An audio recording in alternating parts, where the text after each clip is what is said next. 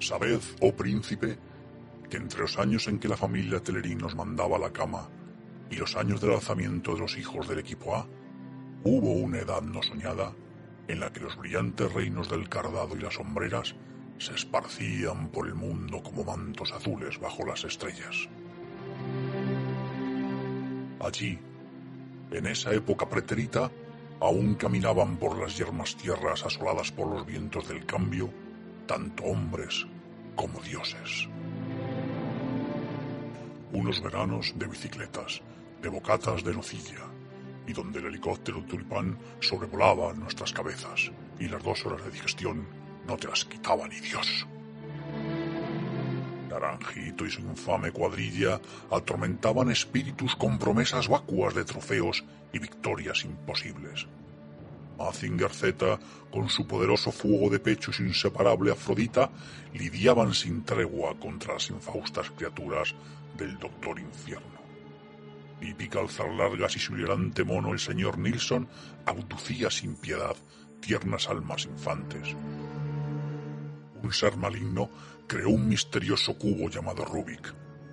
Por Crom, cuántas vidas frustradas quedaron en el camino de su resolución. Solo muy de vez en cuando, y por magnanimidad de los dioses, fosquitos regalos y pastelitos alimentaban nuestros cuerpos, a la vez que Filbí Champú castigaba nuestras grasientas cabelleras. Ah, demonios que habitáis en las tinieblas, ¿cuándo dejaréis de atormentar al puto Marco y su mono medio? Y dejaréis que haya la ansiada paz reuniéndose con su puta madre de una vez. Cuando partas, el perro de Flandes le dará un buen mordisco en los huevos de su puto amo. Y cuando Heidi, Pedro y Clarita harán por fin un trío en las verdes praderas suizas, bajo la atenta mirada de niebla, mientras el abuelo, que por cierto, ¿cómo coño se llamaba el puto abuelo? Aquí, ahora mecido por los cálidos vientos del aire acondicionado, arropado con las suaves capas del Polartec y el Goretex, si cierro los ojos, si dejo que mi mente vuele libre, si meto mi alma en un DeLorean y retrocedo más allá del wifi del Bluetooth, llego de nuevo a sentir cómo hielan mis huesos los fríos aires de aquellos oscuros y ásperos eneros. Que ni la coreana azul, con pelo de rata espelucha en la capucha, ni las camisetas de interior abanderado son capaces de mitigar. Por el poder de Grayskull, ¿dónde cojones ha quedado mi poderoso giro de cintura? Cierro los ojos y vienen a mí ecos de aquella época añorada. Se abre entre nosotros una extraña puerta al más allá, donde el druida Jiménez del Oso intentaba preparar nuestras mentes para misterios ignotos, lo desconocido, lo oculto, aquello que estaba todavía por llegar. Aterrados por las bestias que rondaban los páramos, ofreciendo droga oculta en caramelos de menta pictolina a las puertas de los colegios, nos encerrábamos los viernes en nuestros cubículos y las familias se reunían en torno a la televisión a ver cómo una arpía bajo forma humana, Mayra Gómez Kem, repartía apartamentos en Torrevieja con la misma alegría que calabazas a los más desafortunados.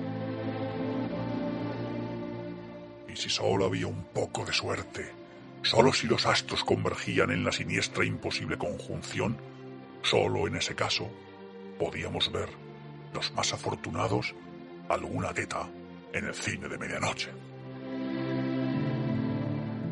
Abandonaos conmigo, abandonaos y dejaros mecer por una época donde Fa y los limones del Caribe provocaron temblores y sudores y erecciones imposibles, donde un extraño ser con pinta de chuloputas al mando de un coche fantástico parlante, se pavoneaba invencible por las carreteras dando hostias y salvando damiselas. Solo algunos afortunados, azotados por los más crueles agravios, podrían contar con la ayuda de unos paladines. Un comando compuesto por cuatro de los mejores hombres del ejército americano, los cuales fueron encarcelados por un delito que no cometieron y que no tardaron en fugarse de la prisión en la que se encontraban recluidos. Hoy, bueno, hoy ya no, buscados por el gobierno, sobrevivieron como soldados de fortuna. Si lograban encontrarlos, quizás podrían contratarlos. Hoy, queridos amigos y amigas, hoy nos remontamos a aquella época pretérita tiempo donde algunos afortunados crecimos. Porque amigos, yo crecí en los 80. Yo he visto cosas que vosotros no creeríais.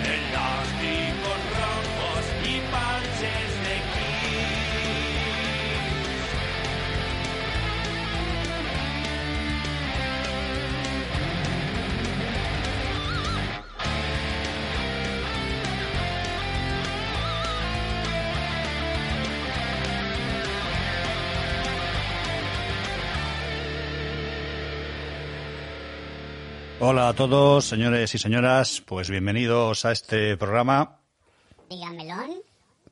y empezamos con frases rancias. Porque hoy, señores, vamos a hablar de los 80 a través de... con la excusa de una serie que quedamos el programa pasado a hablar. Pero antes de nada, y como de bien nacido es ser agradecido, como siempre, nuestros agradecimientos a nuestra queridísima audiencia. Gracias a toda esa gente que se ha suscrito a esas 1.363 almas inquietas, ávidas de conocimiento, que han eh, decidido suscribirse a este programa para que cada vez que tengamos un parto les llegue una notificación a ver cómo nos ha salido el niño. Muchas, muchas gracias. ¿Quién nos iba a decir a nosotros que íbamos a tener 1.300? Yo sé que para otros podcasts eso es una mierda, pero para nosotros estamos muy, muy orgullosos. Así que muchas gracias a todos. Gracias a todos los que también han escrito en nuestro foro del, bueno, foro en el, en el muro del, del iVoox. Y en especial tengo que leer eh, que hace referencia a otro programa que siempre decimos a la gente que escriba, que luego lo leemos y si no lo leemos, pues nos van a mandar a tomar por culo y con razón. Entonces, gracias a José Manuel, que nos dice y leo, la espada del inmortal me habéis tocado la patata con ese podcast. Esto lo hablamos hace ya dos o tres programas, creo recordar, eh, una película que nos trajo aquí el señor Samuel. Y dice, este manga fue el primero que empecé a coleccionar trimestralmente, cuando apenas tenía 17 años. Pasó al tiempo a ser un, un tomo cada seis meses y acabé los 30 tomos 20 años después, que fue lo que duró la publicación. La historia, bien, los personajes, a cada cual más pintoresco y con una propia personalidad geniales. Y para mí, de lo mejorcito del dibujo fantástico, ese trazo tipo lápiz con unos detalles y sombras que son postales. No he vuelto a ver algo parecido como dibuja ese autor. Me llegué a comprar un libro de ilustraciones de importación, pues no está disponible en español, que es una gozada. Como decir, la película no le hace justicia de presupuesto y a nivel actoral se ve que anda un poco justa, pero condensar 30 tomos de esa historia es bastante complicado. Por lo demás, seguid así. Me sigo riendo mucho con ustedes, ya que me queda menos, y ya me queda menos para ponerme al día con vuestros podcasts. Está escuchándose todas temporadas a machete. Bueno, tiempo tendrá, porque como debe estar también confinado. También eh, agradecer al tercer ex marido de Ormni, que por cierto nos escucha de Etiopía, queridos contertulios, a Lucas Billy, a Messi Mora y al enterrador que han puesto comentarios. También comentaros que no nos han dado el premio a la audiencia de Evox, que esperabais. Oh. Pues no lo entiendo, tío. Mira que me lía de llamar, macho. Pues te- si a te han cogido el teléfono me alegro porque era, era votación por la web. Hostia, a ver si va a ser eso a ver si va a ser eso.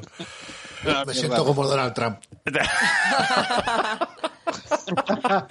¿Vas a mandar a la gente con fusiles a la calle o qué? Pero a los negros no. Los negros, no, qué cabrón. Bueno, señores, eh, voy a presentar a la, a la mesa. Tenemos aquí, voy a presentar primero por los de fuera. Tenemos en la serranía de Cuenca, tenemos a Bea, hola Bea. Buenas tardes. Tenemos en Cuenca City a Samuel. Hola, muy buenas, encantado. Tenemos eh, más allá de los Pirineos en las tierras polacas a Marina. Hola Marina. Hola, muy buenas, ¿qué tal? Uy, ahora te oímos más bajito, con lo bien que te oíamos antes. ¿En serio? Sí. Marina siempre hace lo mismo. Se lo oye de puta madre en las pruebas y cuando empieza el programa pierde fuelle. A ver, Súbete ahí el Es volumen. que- Ahí, ahí, Ah. ahora. es Ahí. que si no se me va a oír la respiración, pero vamos, está Bueno. la que sale de los pulmones, pero por dentro. Mientras no jades, la cosa va bien. Dejaré de pensar en domingo. Venga, mira Domingo que te- te ha caído ahí una ya de entrada. Eh, tenemos en la sierra madrileña al señor Javier. Hola, Javier. Hola. También muy cerquita a las puertas de la sierra el señor Santiago. Hola, Santiago. Buenas. Y aquí en Collado Villalba tenemos al señor Domingo, Buenas tardes. eh, la señora Alicia Muy buenas. y al que os habla eh, Jesús. Y voy a dar paso, entonces, no voy a poner, fijaros, ni la sintonía de, de cabecera. O sí la pongo, no la pongo. Lo mismo luego la pincho en edición. Pero vamos a dar paso a Samuel para que nos haga la introducción. Y he cogido una musiquita para cada uno de ellos. Ahí va, Samuel, la tuya.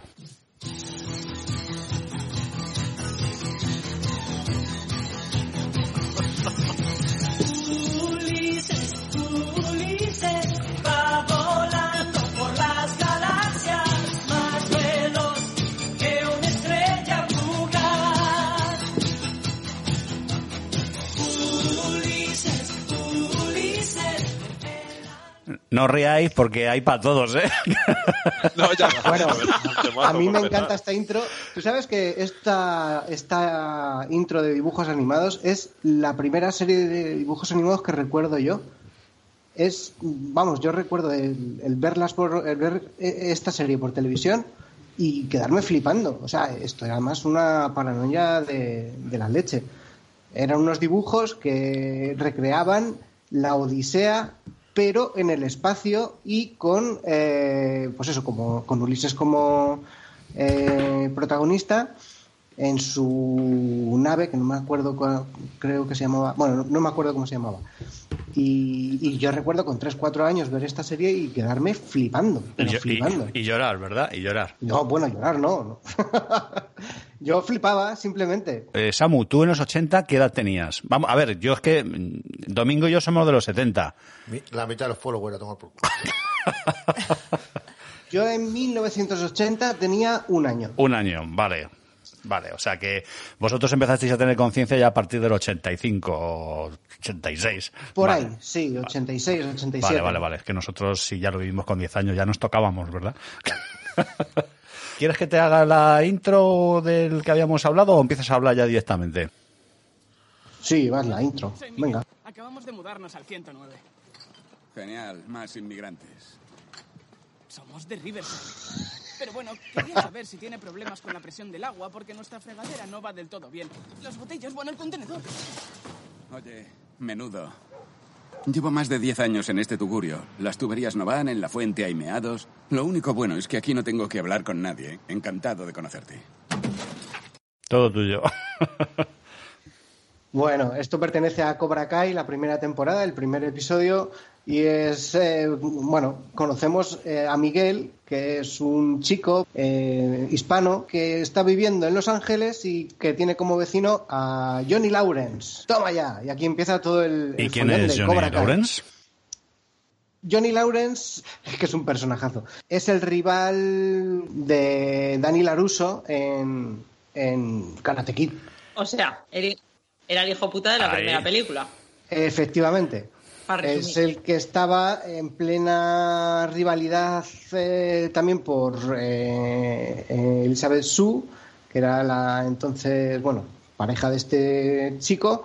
Entonces aparece Daniel Aruso y, y, pues le interesa a la, la chica en cuestión y comienza una rivalidad entre los dos, que se resuelve en el campeonato de karate del final de la película. A ver, hablando de la serie, a mí la, la serie lo único que me mola es el rollo que le ha cogido y la banda sonora, porque la- como peli, como serie me parece, vamos, que, que unos tíos ya con los huevos negros tengan esos, esos conflictos todavía me parece... Y a mí lo que me hace gracia es que hablan de, yo fui el campeón del, que es casi como un campeonato infantil, bueno, más, no infantil no, pero juvenil, de, de karate. Claro. Pero no, pero ¿por qué surge esta serie? Es también digno de aclaración, porque, a ver, eh, en su día Karate Kid eh, tuvo cuatro partes, si no recuerdo mal, eh, estaba ya más que trillada la historia y, no aportaba nada nuevo. Hasta que, mm, bueno, dicen que se le atribuye a, a otra serie en Cómo conocí vuestra, a vuestra madre, la nueva, eh, el nuevo enfoque de, quién era el Karate Kid. O sea, tradicionalmente conocemos a, a Karate Kid co- como Daniel Laruso, ¿no? Y cómo le enseña el señor Miyagi y todo eso. Y en la serie esta decía uno de los personajes, eh, Barney, que el verdadero Karate Kid era Johnny Lawrence, que se estaba enfrentando a, a un tipo que le estaba desafiando en su propio terreno, que le llegó a quitar la novia y que hasta le quitó el, eh, el campeonato, ¿no? Pero que aún así él, eh, ¿sabes? Eh, acabó siendo, pues, pues, un perdedor con Sí, honor, bueno. ¿no? Era, En fin. eh, eh, era el, el malote del, del cole, coño. Claro, pero era el verdadero Karate Kid. En realidad, mm, Daniel LaRusso era como el antagonista. Entonces, Kaura Kai eh, aborda eh, la, o sea, la- el mismo argumento que Karate Kid, pero desde la perspectiva de Johnny. De todas maneras, en la serie el, el Laruso no cambia. O sea, si ya era, por, por así, por, por así decirlo, en Karate Kid era el bueno, en la serie pasa a ser el gilipollas, macho. Pam. Perdona, sí cambia.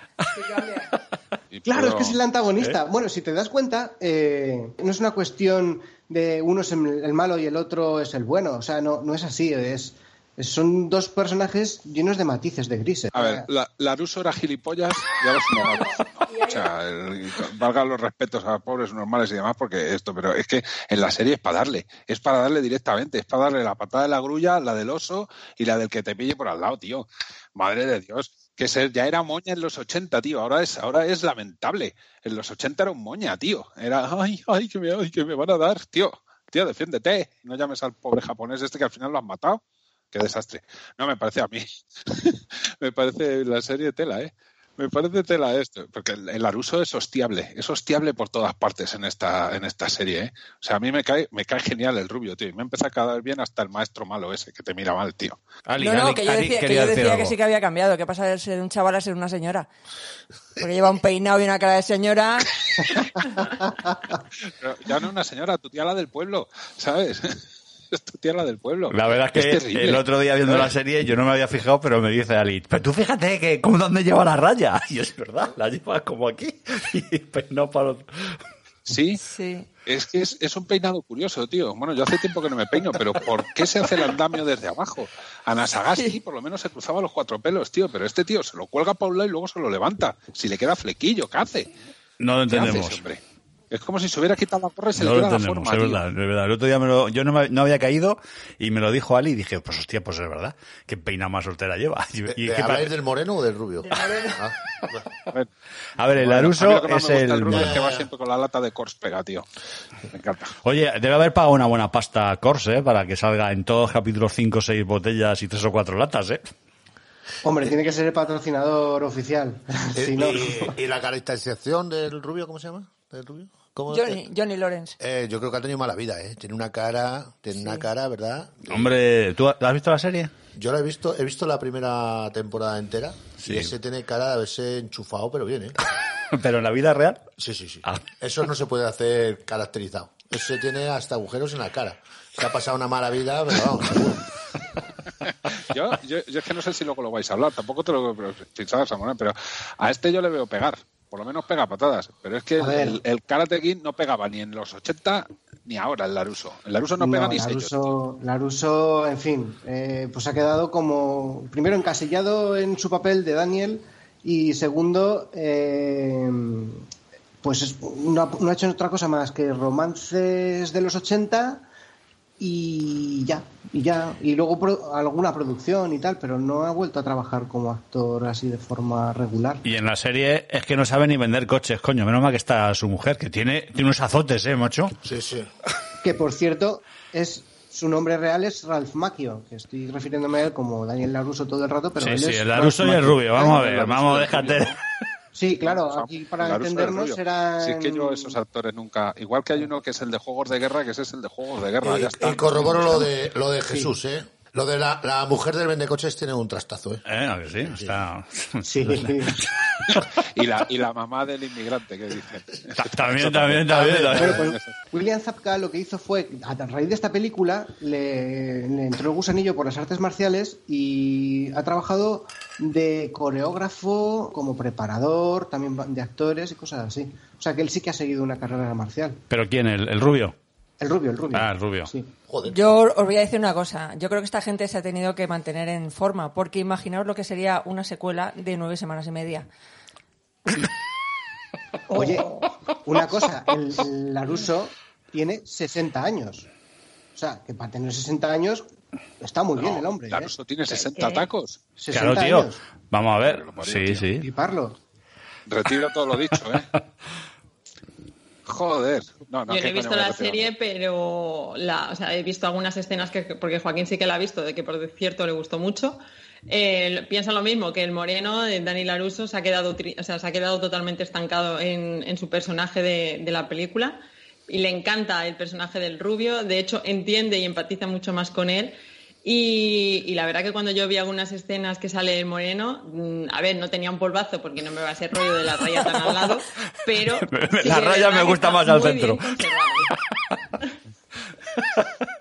Es como si lo hubiesen metido en el frigorífico durante X años y lo hubiesen sacado ahora, tío. O sea, yo cuando me dijeron que tenía 60 años, ¡buah! Lo flipé, lo flipé.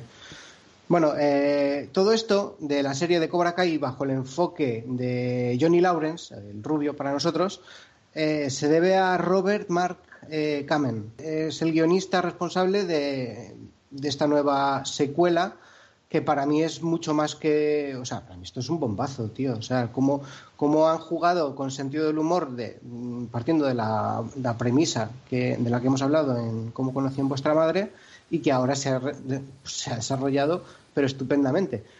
Y a, mí lo que me, me interesa resaltar aquí es que eh, han conseguido despertar lo que nos producía una, un- una película en los 80, por lo menos a mí. O sea, me ha parecido genial en ese aspecto. No sé si a Explícate, vosotros- porque a mí lo que me has despertado las mismas ganas de forrar a hostias al Laruso y decir, ole rubio, que bien lo llevas. Ya, bueno, pero me refiero, me refiero al, al subtexto, o sea, a la, emoción que te despierta, a la historia de superación. Cuando ves a Miguel ahí entrenando, eh, eh, siendo un pardillo, eh, empezando que, no sabe ni, ni- vamos, se, se unas hostias al principio, porque aquí estamos hablando de distintos protagonistas, estamos hablando del conflicto entre Lawrence y Laruso, pero también está Miguel y el hijo, ahora mismo que no caigo de... Del de- rubio, del rubio. Del rubio. de Lawrence. El delincuente ese. El delincuente proyecto. O sea, son todos contrapuestos, que o sea, en realidad no son enemigos, no son el bueno y el malo, sino que son dos personas que están destinadas a chocar entre sí, porque no se lleven bien o porque haya desavenencias exteriores que les llevan a, a tener conflictos. Dar cera, pulir cera. Mm, Luego se extiende, ¿no? Con los estudiantes de... El hijo se llamaba, se llamaba Rowie. Perdona, Ro- Rowie, Rowie, es verdad. Rowie. De todas maneras, pasado ya esta presentación así un poco técnica de, de, de la serie, que lo que dices tú, que lo que ha hecho es mm, como volvernos un poco a hacer que se va como a pensar en los 80, no sé si te referías a eso. A eso me refiero. o Vale. sea, ¿Cómo te hace sentir una, un producto eh, eh, de la época en cuestión y que te retrotraiga allí? O sea, que te de- devuelva a, eso, a ese tiempo. A mí no tanto por la serie, sino más por la música, ¿eh? Por la música Claro, y bueno, porque por conoces y porque O sea, conoces a los personajes. contribuye. Le he sacado humo al Sazam, tío. ¿Eh? Sí. Le he sacado humo al Sazam. La hostia. Es que, pero terrible, ¿eh? Terrible. Le he sacado ahí, pues mira. Todas, tío. Todas. El No Shelter, el Back in the Game, la de Águila de Acero, todo. Digo, de hostia. Hasta el Venga, Winter Without pues vamos a abordar la música, porque es que la música es Me- muy mejor la música sí, porque yo, yo La viendo la serie es que es, es que es para inflarles a hostias y luego dices, te puede caer mejor el rubio. Pero es que el rubio, su vida es una tragedia. O sea, desde los cuernos, la borracha de su mujer que se va con cualquiera. el- el- o sea, te- su vida es una puta mierda. O sea, lo normal es que estuviera enganchada a la heroína o alguna cosa así. A mí me encanta lo de la mujer, que cada fin de semana se tira a una isla. ya si eso ya vuelvo. Lo, lo de la mujer lo- del lo rubio lleva bien, sí. Sí, Está sí, muy sí, bien, sí. muy bien. Lo lleva bien. Hablamos de la música, que la banda sonora ha tendido más en esta serie hacia lo que sería el rock. Cierto es que en Estados Unidos en los años 80 el heavy metal se oía muchísimo y era, era muy común en, en películas tener una banda sonora con al menos uno o dos temazos de, de heavy metal, no como aquí en España, que viendo los vingueros. Este bolígrafo no pinta. Ya, ya tacha uno. ¿Ya? 16, Pero un momento, yo no estaba preparado. 62, 62, Oiga, ¿ha dicho 62 o 72? Yo qué sé. Pues no, no, no pegaba ahí meter un tema de los ACDC, ni, eh, ni a los chulos. no pegaba ni con cola. Pero ahí en Estados Unidos sí. Y para ilustrado de la música voy a poner un extracto de la serie y pasa, pasa esto. Es mi madre. Ya la llamo luego. Oye, eso era. Rat. Alucinante, ¿verdad? Sí. Busqué en internet a Guns N' Roses y acabé en una página brutal de rock de los 80. Es top. Es top. ahí, lo, ahí lo define. Bueno, ahí, ahí también tiene una colleja este. este. Esta- Bueno, date cuenta que lo está diciendo un millennial. eh, pues, pues, pues efectivamente, lo, lo que tendría que haber dicho es algo, pues yo que sé, algo así como, al mono, de algo así, algo muy de nuestra época. Pero bueno, daros cuenta que es un, que es un millennial. Y entonces aquí empezamos a hablar de la música. Yo os hice unas preguntas a todos y vamos a, vamos a ir, a ir empezando. ¿Quién, quién quiere empezar? Eh, Javi, ¿empiezas tú? Vale, y con un comentario aparte. Espera, espera un segundín, que es de la música en general. Es que se ha perdido la música. ¿Con qué otra cosa vas a dar mejores hostias que con el heavy También es metal? verdad, también es verdad. Con Mayumana. ¿Eh? Ay, yo me voy arriba tirando con mi carro. Que, que- que eso como va a pegar en un combate de karate, tío. Eso no vale para nada. Para nada. Ya está, ya lo he dicho. ¿Qué decías? Perdón. No, de todas formas es que en los 80 sí que fue eh, eh, la consolidación de la música así en, como en general, ¿sabes? Yo a partir de los 90 sí que considero que empieza la decadencia, ¿sabes? Pero los 80 fue como tocar el cielo, coño, con un montón de temazos, bueno, un montón de estilos, un- vamos, fue la revolución total, fue como unos... Sí, también. Pero unos 70, un- un- en cuestión de la música, tiene- yo lo veo como unos 70 2.0, ¿sabes? O sea, porque los No me, 70 no me seas, polla, no me seas que los 80 millennial, fueron 72.0, no me seas millennial. No, no, no mancilles aquella época con esa nomenclatura, por Dios.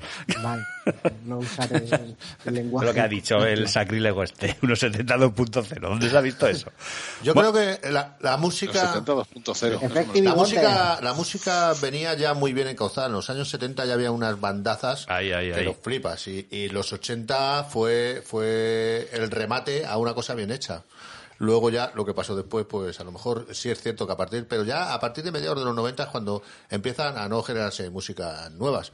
Eh, en, en- en España lo que pasa es que mantuvimos demasiado el coche de los 70 hasta el año eh, hasta el año 2000 casi. No ha, no ha habido evolución, pero pero por ejemplo eh, la música que sale en la banda, la- las bandas que salen en la banda Sí, sí. sonora de Cobra Kai no son propias de los 80, quitando Twisted Sister a lo mejor que es Sí, finales. hombre. eh, bueno, son los grupos vienen de atrás. vienen de atrás, Sí, vienen vienen, de atrás. del 78, Vienen- claro, 70. claro, es que- Lo que pasa que, por así decirlo, esos temas son, fueron como hits en los, en los 80. fueron, Sí, sí. claro, pero las bandas son anteriores. a- Sí, sí, efectivamente, casi, anteriores. casi todas. Y hablando, entonces, vamos a empezar a hablar de bandas. ¿Quién quiere empezar? Eh, Javi, ¿empiezas tú? Pues Yo, yo hice una, una pregunta que fue tu canción de los, de los 80. Era más canción que grupo, ¿no? Porque Sí, sí. canción, lo que me lleva allí directamente es el Wild Child de Wasp.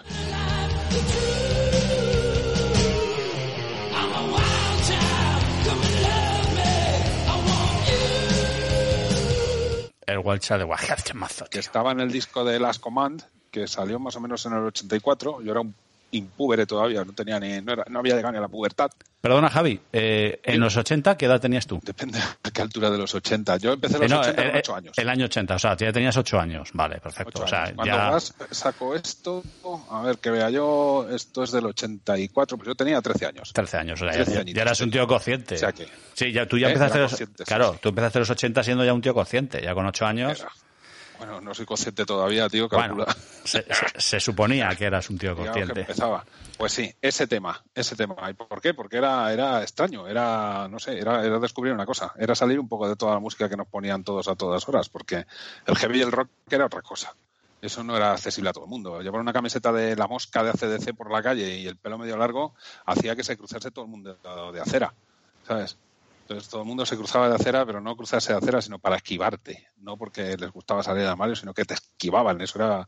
Y era ese tema a mí siempre me manda para allá. Y mira que ya escuchaba Scorpions, el disco este, World Wide Life, estaban los Maiden también, con el Peace of Mind y todas esas cosas. Pero ese tema para mí. Vale, y, y Javi, eh, una, una cosica. Tú en los 80, ya, joder, ya tenías nueve años, has dicho. ¿Qué música es la que tú escuchabas? Eh, ¿Escuchabas de todo o ya escuchabas, eh, seleccionabas ya un tipo de música o te habías decantado hacia un estilo de música? Yo me decantaba hacia el rock y heavy, más, más heavy que rock, porque luego empezaron a llamarle a todo rock y no era todo rock. O sea, es que los varones no eran rock, coño, los varones eran heavy. La barricada era heavy, luego era rock urbano con trazas de adoquín. Bueno, vale, es que le vamos poniendo nombre como al vino, coño. Pero yo tiraba más para allá, pero yo escuchaba de todo. Pero lo que sí que tenía que estar es bien hecho. Y eso me ha pasado siempre. A mí Ya. me gusta la música. Nos salió fino ya de pequeñín, el señorito, ¿eh? Soy finete yo. O sea, Dire Straits hacía cosas muy buenas también. En los 80 bueno. Dire Straits eran muy buenos. Por U2 supuesto. tenía alguna cosa respetable y potable. Yo, aunque reconozco que Mecano eran buenos, a mí nunca me han gustado. Y a mí tampoco. Mecano y cosas de esas. Entonces, pues yo qué sé. Eh, Santi, ¿estás por ahí? Sí, sí, sí. Eh, Pues su turno. ¿Qué tema es el que a usted le vuelve a erizar el pelo cuando lo escucha? Eh, a ver, yo, es- a ver, realmente yo es que tengo dos. Como habéis dicho solamente uno, Bueno, te vamos a dejar decir los dos, coño. Vale. Yo el, el primero, o sea, el que me recuerda, porque fue lo primero que escuché así de, de rock y heavy, que fue lo que dije, madre mía, me acaba de volar la cabeza, fue el Lifewire de Motley Crue.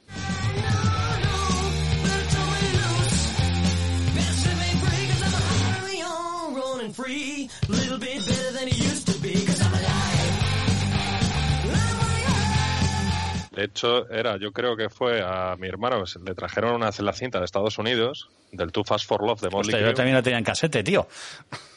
Sí. Pues era el primer tema que venía.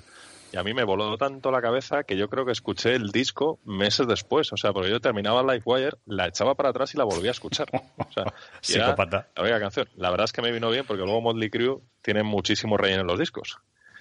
Entonces, pero vamos, yo no sé cuántos años podía tener. A ver, yo llegué a los, a los 80 con 6 y creo que Motley Crue sacó ese disco en el 81, ponte que fuese el 82, 83, cuando lo escuché. O sea, ya con, con siete añitos, tío.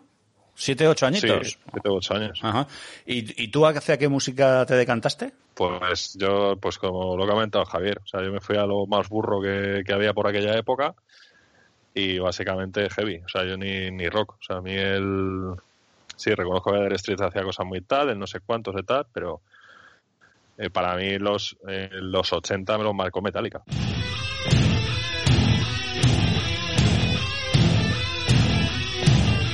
Vea, tu tema de los 80, ese tema que te hace, iba a decir, mojar las braguitas. Pues sí, lo vamos a decir. Bueno, después de vosotros ahora me va a dar mucha vergüenza porque yo era una moña de los Bueno, 80. bueno. Eh, lo siento. El mío es el I Just Got to Say I Love You de Stevie Wonder. I just called to say I love you. I just called to say how much I care. Hombre, Oh, oh, bueno, eso estaba bien hecho. hombre. Eso es respetable. Claro, joder, es que eso era, sí. era de arrimar. Era, Claro, eso sí. ese tema, ese tema de quién, eh, de, de quién era, de, Stevie Wonder. de Stevie Wonder, La ¿no? banda sonora de La Mujer de Rojo. Era de este. Eh, Oh, oh, la mujer de rojo, es verdad. Hola, soy Stevie Wonder. Recuerda mi canción. Si bebes, no conduzcas. Recuerda, si bebes, no conduzcas.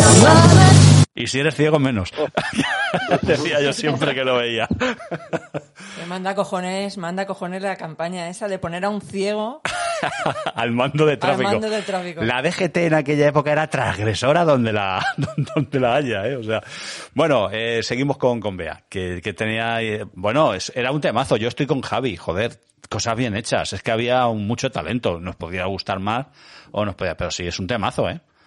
Sí, sí, bueno, yo era ese uno de los míos y como se pueden decir dos. Luego estaba el Is This Love de White Snake.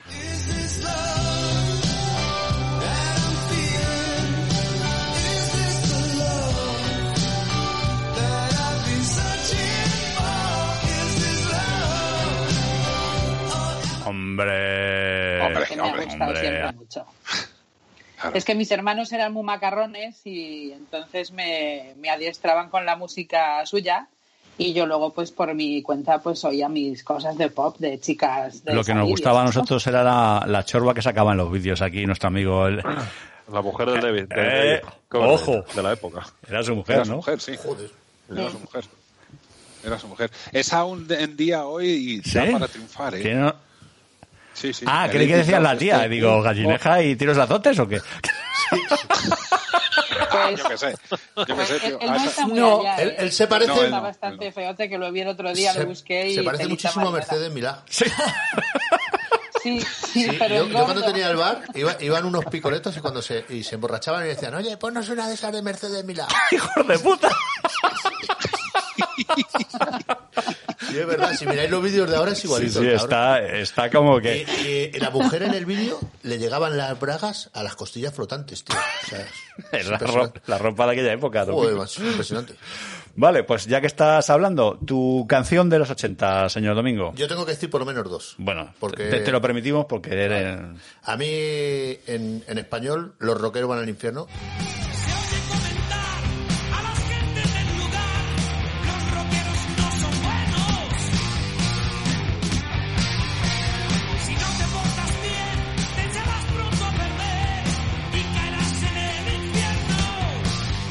Ya hablaremos tú y yo con eso de que los varones son maricones.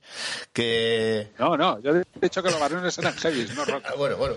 Ah, ah, que no eran rock, que eran heavies. Sí, sí, yo también. Eso, eso era Bueno. heavy. Luego ya empezaron a distinguir que es esto, que empezaron todo el mundo a hablar de rock y no, no, esos eran heavy, tío. A esos no los aguantaban más que los melenas. Para mí, para mí, para mí, evidentemente, o sea, cuando descubrí esa canción, eh, Los rockeros van al infierno, me quedé, me quedé flipado. No sé si el día que la escuché por primera vez la debí escuchar 100 veces o, o algo así. Otro como el Santi. Sí, sí. Y luego, y luego, claro, yo tenía un amigo que era heavy, que era, era el friki de clase, porque nadie le hacía caso y, y- y estaba en clase con los cascos. Y, y me enseñó a los Dire Streets y, me enseñó otra que me dejó totalmente impactado, que fue el Fast the Shark de los Aztec.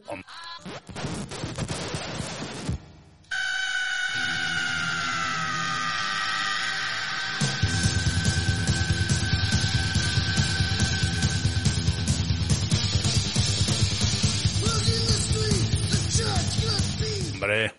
O sea, eh, di- dije yo, esto sí que es eh, eh, esto. Lo que pasa es que luego no, es cierto que escuché muchas cosas de y ahora sí me gustan más que me gustaban entonces, porque al final no me gustaban todas las canciones. No era como cuando descubrí a CDC, a lo mejor, o otros grupos, ¿no? Pero impresionante. Ali. Yo, yo me desmarco de vosotros, lógicamente. A ver, yo, yo me pasa como a Bea, que yo iba a rebufo de mis hermanos. Entonces, porque yo era más pequeña. Entonces, a mí un tema que me traslada a los 80 es eh, el primer LP que yo tuve, el primer vinilo que me, me lo regalaron y era de House Martins y era Me and the Farmer.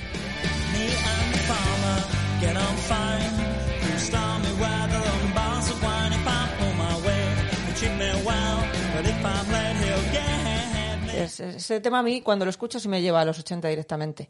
Y luego de la música que he escuchado mis hermanos, que también me gustaba, habéis hablado de Mecano, pues a mí Mecano en aquella época me gustaba bastante. Pero claro, me gustaba lo que le gustaba a ellos, Mecano, eh, Michael Jackson y ese tipo de cosas. Y tuve una influencia fallida de mi hermana, que mi hermana empezó de jovencita a escuchar Leño, Bus, Asfalto, etc. Y de repente se pasó a Miguel Bosé y a tomar por culo. Hostia, eso es un giro terrible. Ahí Sí, sí. derrapó, derrapó en curva. Es un drama. Eso es un drama, derrapó en Eso curva. pasó en mi casa. Mi hermana, mi hermana derrapó de que fue la pri- los primeros dos discos de heavy metal que entraban en mi casa, que eran el Power Slave y el Peace of Mind, y paso de eso a escuchar La Unión. Madre mía, madre así. mía. Pero ha, ha habido, ha habido dramas en las familias, ¿eh? Eso. Sí. Eh, Sí, sí. Me vais. Y la Unión estaba bien, pero cuando vino con el disco de Alejandro Sanz, ese primer disco terrible que sale vestido de torero, de qué cojones sé yo que vas vestido de eso, La cagaste, Burlancaster. Marina, eh, es que Marina es la más jovencita de yo. Ma- Marina, tú en los 80 me escribiste un WhatsApp, tú en los 80 tenías. Yo el- a principios 80 yo todavía no era ni un proyecto. O sea- Nací en el 83. O sea, nació Tenía menos tres. tenía menos tres. Tenía menos tres. Se lo estaban tus padres pensando todavía. Vale, entonces 83, o sea, claro, tú terminaste los 80. Con 7, 6 para 6, 7 años más o menos. Para 6-7 años. ¿Y escuchabas algo de música o...? A ver, eh, yo es que me crié en un colegio, así que todo lo que yo recuerdo son canciones religiosas. Luego fuera no tenía acceso a, a ningún tipo de, de grupos musicales ni nada, o sea que... Bueno, el alabaré, entonces- te lo sabrás. Sí, claro. O sea, cantábamos pa- para desayunar, después de desayunar, para todas las comidas, antes y después, siempre. Tú me pones a mí un tema religioso y me pongo sobre la mesa a saltar. Oye, pues el Dios es amor tiene su punto. La Biblia lo dice. Claro. Sí. San Pablo Y si, me, y si me llenas la copa con... Pero bueno, ¿Se te, ha- se te ha cortado, Marina, lo que has dicho? que si me pones una copa llenita de vino con el cáliz, Ah. como una moto estoy. Si me quito el sujetador, ¡pumba! F compañía llamando a Cuervo. Adelante, Cuervo. Dime, Samu, tu tema de los 80. Ese tema que te vuelve para atrás, la cabeza. Mira, a mí el tema que más me más recurrente mm, yo creo que es Europe The Final Countdown.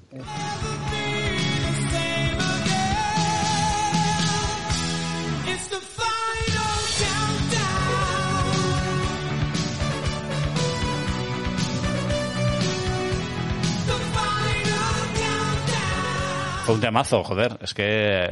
Es, es que para mí yo creo que es el único tema de Europe conocido en, en la vida eh, y se hizo muy muy famoso eh, por una cuestión de fin de año o algo así que lo o en navidades Porque que- eran que- guapos. No, pero bueno, el temazo era. eh, El tema era muy, muy, muy llamativo. Y No sé. todavía, todavía le meten a ese. Sí, sí, sí. Entonces, para mí, ese es uno de los más característicos, vamos, no sé. A mí me habría encantado tener el pelo como los Euro, macho. Así...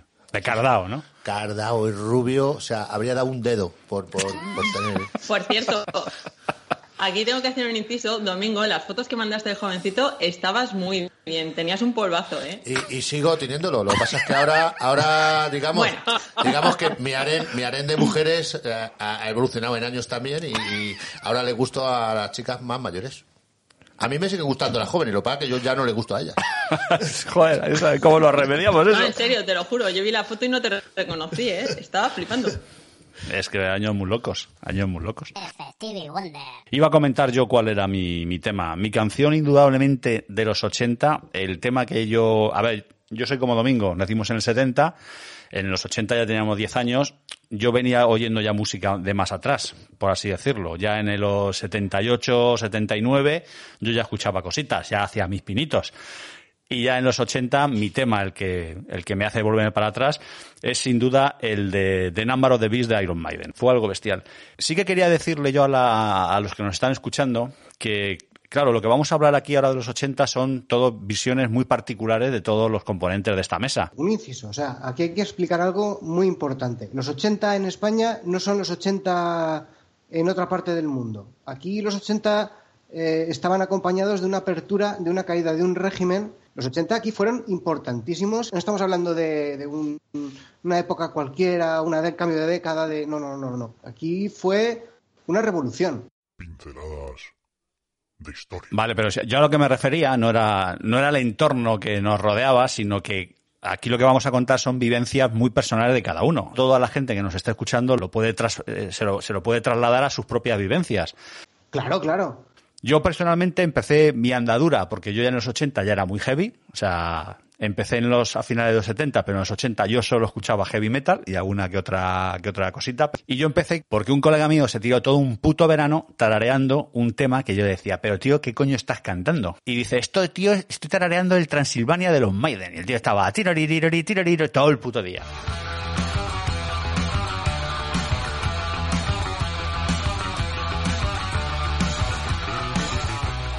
Ya dije, pero tío, y me puso un día una cinta de cassette y claro, me, me dejó flipadísimo. Me dejó, dije, pero bueno, tronco, ¿esto qué es? Y me dijo, dame una cinta que te lo grabo. Y aquí, queridos amigos, nos surge un problema. ¿Qué tipo de cinta te dejo? ¿De 90? ¿De 60? ¿Verdad? ¿Teníais esos problemas? De 90, coño, de, De no- 90. y si sobra- De 90, que los, que los Y si, LPs son so- de y si 45 sobra algo, me minutos. metes algo, ¿no? Claro, grábame el del Layer. Sí, pero, pero eran, eran putas, las cintas de 90 eh, eran... Se enganchaban. Al, al darle para atrás eran las que más pesaban, como tu cassette no fuera muy bueno, que era lo normal, tenías que ayudarle ahí a, a dar vueltas. No, mi tío, yo es que tiraba de Bolivic. Vale. La cara de Bea, yo creo que no tiene ni puta idea de lo de las cintas. Vea, sí, será de Marina. de Marina, Marina, perdón. Marina. Sí, tú has visto un casete, Marina. No ¿Tú, tú has visto un cassette? Sí, sí, ¿Y he el- tenido y el- un cassette, y el pero Bollywood? ya muy, muy de los últimos, yo creo que se fabricaron, vamos. ¿Y sabe lo que es un Bolivic? Sí, ¿no? Big Naranja. Hombre, que se siguen vendiendo, ¿eh? Ah, sí, claro, bueno. Pues con el, el Bolivic. Sí, eh, alguna, alguna vez he tenido que darle la Ah, vuelta a estar pues- rebobinando. pues ya pasa está. que yo ya entré en la época de los Disman. De los Disman, correcto, correcto. Digo que cabrón, es Hostia, verdad. verdad. ¿Os acordáis que arrancaba la cinta y de pronto decían que salieron los LPs? Bueno, los LPs. Los LPs se oían bien, pero daban saltos y se podían rayar, que había que tener un cuidado exquisito. Pasamos a las cintas. No le pases al lado de un imán que la lías, ¿no? Y después vino el CD, y el CD era lo mejor del mundo No. mundial, ya jamás se va a escuchar nada mejor. Luego ha venido el MP3 No, y no, no, no, al no. LP. Hubo, hubo el, el minidisc que El iba a sustituir al Wallman. Es verdad. Que, que eso fue el engaño del siglo. O sea, ya que nos faltó matar a martillazo las cintas, porque eso iba a ser la revolución y luego nunca llegó a funcionar. Claro, y El antes de eso estaban ¿os los acordáis? chopistas, antes de las de cassette, es cierto. Estaban los chopistas, yo eso nunca tuve. Pero el minidisc ese es que sustituía, pero era carísimo, tío. Era un formato propietario de Sony que no. Radiocassettes Wallman y Disman Sony Megabass. Prepárate a vibrar. ¿Tuvisteis vosotros vuestro primer Wallman? Vea. Yo sí, sí, sí. Yo Si ibas a decir algo, no vea. Sí, sí, que se iba a decir mando. que yo la primera vez que vi un CD le di la vuelta para poner la cara B. Oye, claro que sí. Pues tiene su lógica, tiene su lógica. Tiene su vuelta. Sí, sí, sí. Pero lo pregunté en voz alta, o sea, fui la ridícula. La No, no, no. ridícula. Y en la ca- cara B, ¿qué ponen? Y se me descojonaron las mil putas aquellas. Te diría, dale la vuelta y ponlo, dale la vuelta y Sí, ponlo. sí, no, no, y lo hice, y lo hice. O sea, que estamos aquí todos los que hemos sido caneados siempre, sí, es que de verdad. Sí, yo, yo sí. Bueno, tenemos nosotros una, una amiga que cuando, la- cuando empezaron las pelis, en vez de en VHS, en DVD, acuérdate, estábamos en su casa y puso la peli y su marido diciéndole, pero la ha rebobinado, pero la ha rebobinado. Es que era algo, claro, los que no han tenido un VHS nunca, había que rebobinar las cintas y Sí, es que devolverlas Sí. casi nadie lo hacía. mucha confusión. ¿Me vais a permitir ahora? Voy a pinchar la primera entrevista. He hecho, como os he dicho, tengo una, dos, tres, cuatro. Tengo cinco entrevistas que voy a poner a lo largo del programa. Eh, lo que dice mm, Samu tiene mucha razón. En España no- es- nuestros 80 no han sido los mismos que en otros países, evidentemente, porque aquí veníamos de, una, de la situación que veníamos. Pero eh, nos van a contar también, eh, veréis que hay muchas cosas que casi coinciden o, Bueno, o hay, que, temas que, hay que coinciden. decir una cosa, eh, porque eh, Franco se murió en el 76, ¿no? O Por Ujú. ahí. O sea, solo hay cuatro años hasta los 80, digamos que... claro. 74. ¿En el 74?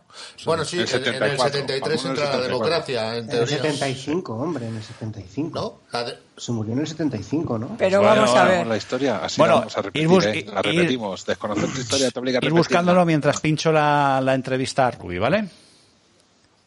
Oiga, hacemos una porra, tío. ¿De Una qué? porra antes de de la muerte de Franco. Bueno, Eh, lo estoy buscando. Que pincho la entrevista, señores.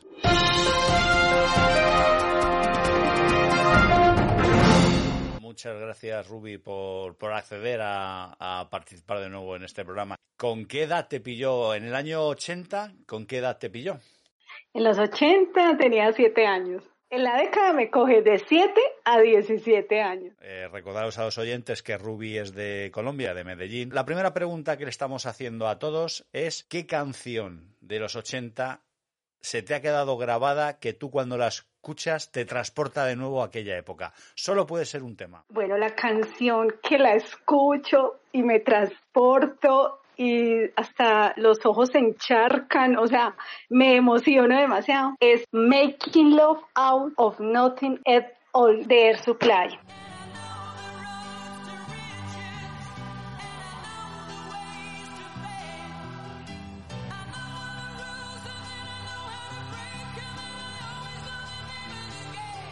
Este- esta canción es un grupo eh, cantada en inglés y son baladas, entonces son de esas que ponían en los bailecitos eh, de jovencitos donde el novio te abrazaba y no te soltaba. Temas para arrimar la cebolleta. Vale, vale. Eh, Exactamente, era eso, era eso, era eso exactamente. Vale, ya me imaginaba yo. Si son baladitas, ya sabemos a lo que iban destinados. Muy bien, muy bien. Bueno, y luego la, la segunda, la segunda pregunta. ¿Qué sabor te transporta de nuevo a aquella época? Todo tipo de golosinas, lo que cayera, eso me comía. Pero me encantaban unas que vendían a la salida de la escuela. Cuando, cuando salíamos de la escuela había gente o sí, personas vendiendo cositas ahí afuera, golosinas. Y Ah. esas eran las mejores porque eran prohibidas, porque eran a escondido de los papás. Ah, Entonces, esas golosinas sabían a gloria. escucha, Entonces, escucha, escucha. Es que esto, a ver, ojo, ojo audiencia. Es que aquí en España, aquí en España, cuando éramos pequeños, nos tenían prohibido, nos decían, nos asustaban, nos decían, no compréis nunca ni cojáis caramelos que os venden en la, en la puerta del... co-". Bueno, no que te vendían, que te regalaban en la puerta del colegio porque tienen droga. Y entonces, ahora tú me dices que vosotros comprabais aquí era escondidas. lo mismo. Vosotros sí Era que lo sabíais. mismo. Sí, era lo Tenían, mismo. tenían droga esos caramelos, pero ¿qué me estás diciendo? No, pero, pero sí, sí, a uno le decían que le podían dar algo ahí, pues así como una droga, pero, pero yo pienso que los papás decían eso, era porque era más como por las condiciones sanitarias del producto que te estaban vendiendo. Eh, entonces, claro, de la cantidad de bacterias que te podías comer ahí, porque eso no se sabe ni cómo lo hacían. Pero entonces nos tenían prohibido, prohibido comprar cositas eh, afuera de, de la escuela y uno y uno se sí entonces uno se guardaba alguna monedita durante toda la semana de lo que le daban para comprar en la escuela porque en la escuela sí habían cafeterías y en fin uno podía ir a comprar lo que quisiera pero no estaban esas golosinas que vendían afuera Ah, ojo, ojo, ojo al dato, señores oyentes. Tenemos un dato, una coincidencia ya intercontinental. Los padres de España y los padres de Colombia le decían a sus hijos en los años 80 que no admitiesen nada en la puerta del colegio porque tenían droga. Eso era coincidencia y puede que sea a nivel mundial. Me hace, me hace gracia y me, y me quedo con el dato porque me parece, me parece muy curioso. y el dato de acá puede ser muy fiel porque era donde se producía la droga entonces Claro, efectivamente, Col- eh, Colombia años 80, otra cosa no, pero droga, de eso sí que sabíais un rato. Y Sí. bueno, vamos a por la tercera, por la tercera pregunta, Ruby. Mito erótico, sex symbol de los años 80. ¿Qué personaje es el que cuando lo veías te hacía así el estomaguito, uy, así como que te daba la vuelta? o sea lo defino así triple papacito y rebuenetas Joder. O sea, pasado de bueno estaba, pasado, pasado de bueno estaba. Se llama Tom Selleck y Hombre, Tom Selleck, de la ese serie Magnum. Lo conocemos ¡Qué todos. cosa tan rica! Pero qué cosa tan rica era esa. Pero Tom Selleck en aquella... ¿Tom Selleck en los 80 no era ya un madurito o era un jovenzuelo?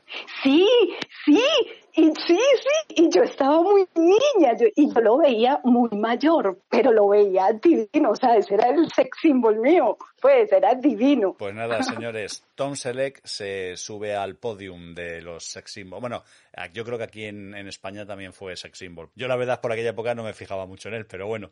Y vamos a por la última pregunta. ¿Qué visión de futuro, cómo te veías tú? Eh, o sea, tú en los 80, ¿cómo te veías tú ya de mayor? Bueno, fue la pregunta más difícil. Tenía muy claro que mi inclinación siempre iba a ser eh, profesionalmente hacia algo relacionado con las matemáticas. Mi carrera tiene que ver con algo de matemáticas. Creí que para estos años íbamos a estar un poquito más avanzados, o sea, más futurista la cosa, eh, tal vez influenciada, pero tal vez influenciada, y ahí me justifico, por las por la televisión, por las películas, porque le mostran, les mostraban a uno cosas como que no, en el año seguramente 2020, que no estaba tan lejos, pero seguramente ahí ya los carros, los autos iban a volar, o no sé, pues algo así, o, o iba a haber un robot en tu casa atendiéndote al estilo hombre bicentenario, pues algo así, no sé. Eso, eso era un clásico aquí también. En- mira, me, me alegro de que me hagas esa observación porque eso era un clásico aquí también que teníamos, ¿no? Nos imaginábamos que los coches iban a volar, e íbamos a, a viajar casi en, a viajar casi en el tiempo, etcétera. Íbamos a ver, íbamos casi a vivir a lo mejor en Marte o en la Luna. Sí, sí, todo eso. Y, y- y fíjate, aquí estamos, encerrados por un microbio en el año 2020. fíjate que, fíjate que- Exactamente. pues me, me apunto el dato.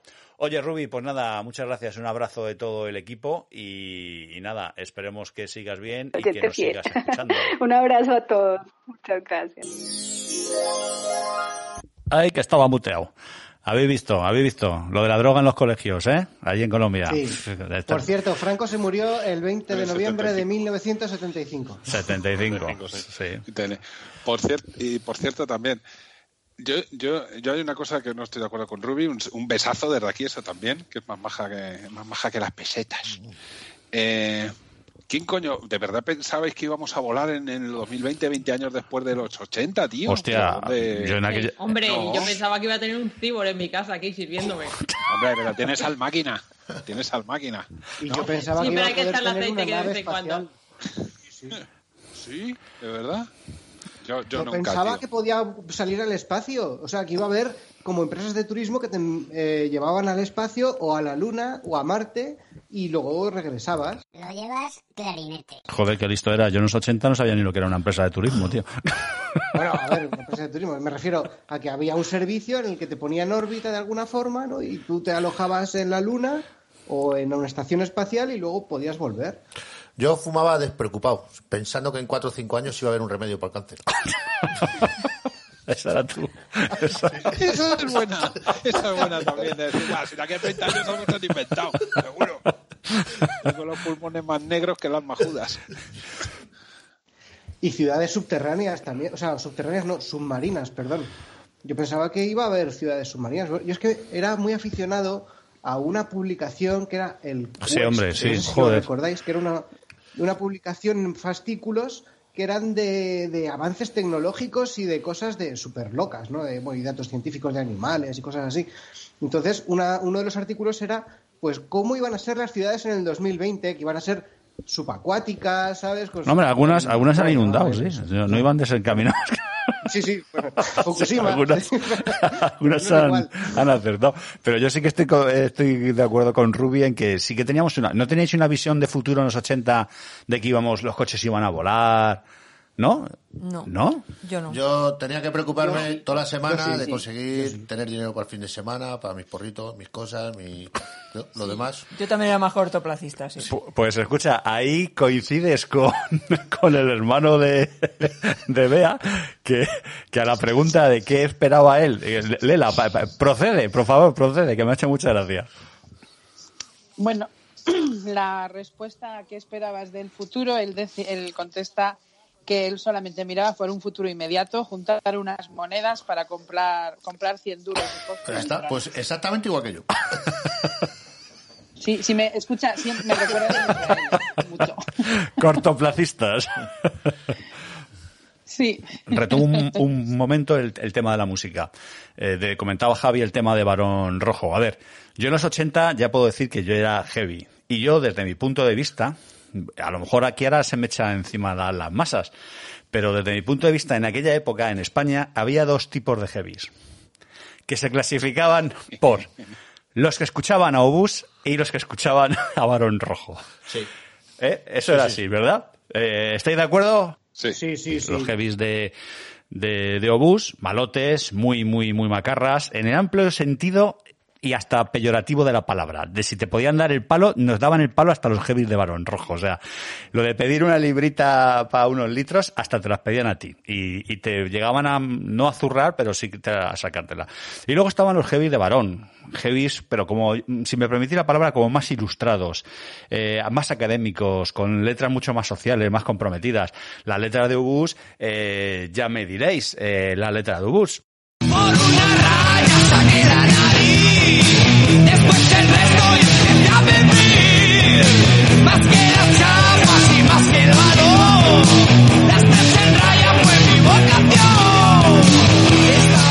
Social, pues, pues como que no tenía, de mensaje social como que no tenía mucho. Eh, su gran, su gran himno, que además dio título a un LP, el que más, pues no habla de un, de un apóstol del Señor Jesucristo, ¿no?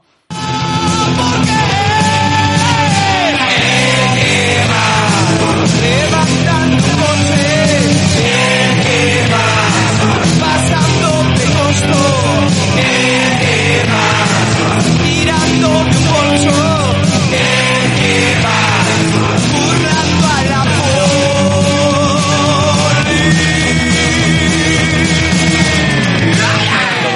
un caballero de, la época, el que más.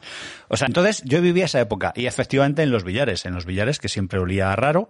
Eh, en aquella época no sabía muy bien a lo que olía todavía, pero olía raro. Y, y, estaban esos dos tipos, tipos de heavy. Luego sí que es cierto que fueron añadiéndose al, al listado mucho, mucho más grupos y cómo se diluía. Pero sí que he de decir que los de Bus eran, eran malotes, macho, eran súper macarrones. O sea, sí o sí. Bueno, Eso. yo, yo tengo que. Voy a dar una explicación que va a explicar exactamente cómo eran Barón Rojo y cómo eran Obús. Porque ahora hablamos a tiro pasado y es Claro. mucho más fácil. Es mucho más fácil.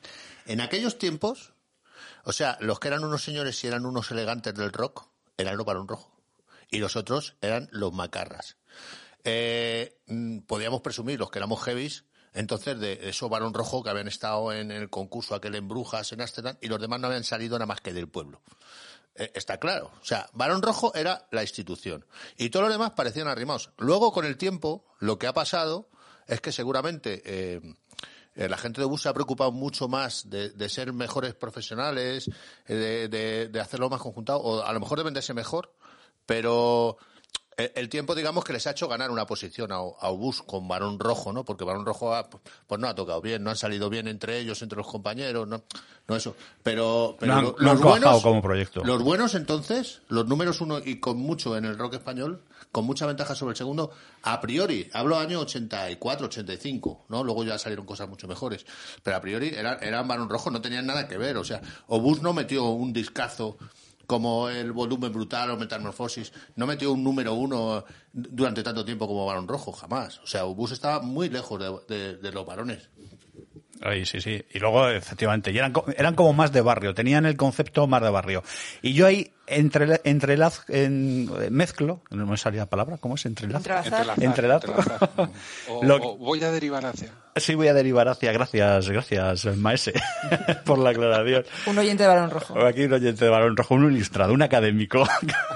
Claro, es que la Biblia cuenta una historia. Sí. va muy La bien, Biblia cuenta una historia. La Biblia cuenta una historia que un Dios terrible dictó. El drama de dos hermanos, el justo y el traidor. Y, y aquí yo enlazco que era muy típico y muy común lo que contábamos el otro día, que gente de Obús luego te estuviese escuchando a los chichos. O sea, era, era muy, muy, muy común. Bueno, yo era de los que iba. Yo no llevaba un Wallman. Yo llevaba un casete de esos que había conseguido en una. eh, De los de negro. Un de me- los de metro y medio de la largo y, y tal. Mi- y mi padre, que mi padre siempre fue muy crítico conmigo, me decía, pareces un subnormal con la bicicleta y el casete. Pues eso ha vuelto, ¿eh? Ahí lo que se decía de no hay parto sin dolor ni hortera sin transistor. Y yo, claro, yo me iba al río con mis colegas a escuchar música y yo tenía que llevar pues una cinta de varón y una de los chichos, del tirón. Perdona, ¿A qué río? A lo de Villalba, Al río, que íbamos, nos juntábamos en el río. en- ¿Y, y tú, Santi, estás, estás de acuerdo con esta, con esta definición? Con lo de varón y bus. Sí, yo, a, ver, yo no es. a mí siempre me gustó mucho más Barón que Bus. Es verdad que Bus era, era un poco más fiesta de pueblo. O sea, tú ahora, pues sí, bueno, resistiré de Barón, pero tú en todas las fiestas de pueblo escuchas dos o tres temas de Bus. Porque, perdón, perdón, Jesús, es que los temas, los temas de varón también son para tocarlos, ¿eh? Currate las guitarritas que hacen esos tíos. Claro, una orquestilla de medio pelo es mejor tocarlo. El vamos muy bien. Eso iba a decir. Independientemente de que eh, nos gustase el heavy o no nos gustase el heavy en los 80, ¿quién no ha cantado alguna vez este temazo? Por Dios.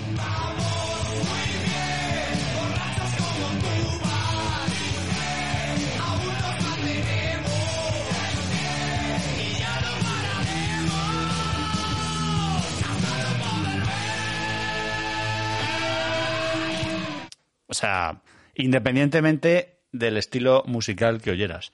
Eh, eso lo hemos cantado o no. Eh, Marina, tú la habrás cantado hasta tú, por Dios. Marina dice No. que no. ¿No? Lo siento, pero no, ni siquiera me suena. Es la primera vez que lo oigo. Por Dios, no has... Adiós, no puede ser. Uf, qué perdida estás. Uf. De todas formas, se hizo más Mi vida es insulsa, lo también sé. por la versión de Siniestro, ¿eh? ¿Eh? Dime. Sí, además, Sí, que se hizo mucho más conocida también por la versión Por la versión de hizo Sinistro Total. se, hizo, se hizo mucho más Claro, conocida claro, para sí, gente sí, que tiene conozco 10 esa años menos que nosotros, claro. No, no me he enterado. eh, de lo- habéis dicho varias cosas a la vez. Decías Domingo. Siniestro Total hizo una versión de, de Vamos muy bien de Bus. Sí, y no, no, no, es, no, es muy, di- se hizo mucho más conocida. no es muy diferente Como Muy bien de... estaba limitada a, a los heavy longos. La, la versión de Obús no- de Siniestro Total no es muy diferente de la de Obús, es, es bastante parecida, pero la hizo famosa sobre todo para gente que tiene 10 años menos que yo. Claro. Claro, para los nuestros, los de mi generación. De hecho, durante mucho tiempo la gente pensaba que era una canción de Siniestro Total. O sea, que no era, que era propia de ellos. Ah, fíjate. Y, y, si, y si me apuras, el tirón de la de Siniestro fue el tirón que levantó a Bus después.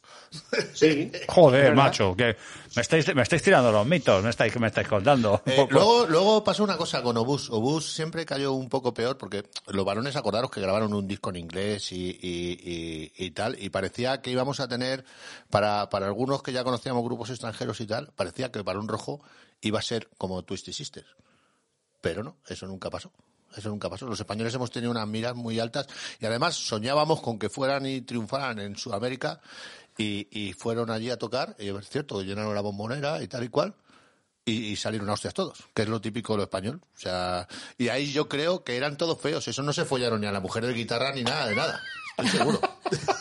Es que a, a la banda española siempre le ha faltado ese rollito, tío. Siempre le ha faltado Sí, ese además, rollito. calvaron rápidamente. A la banda española...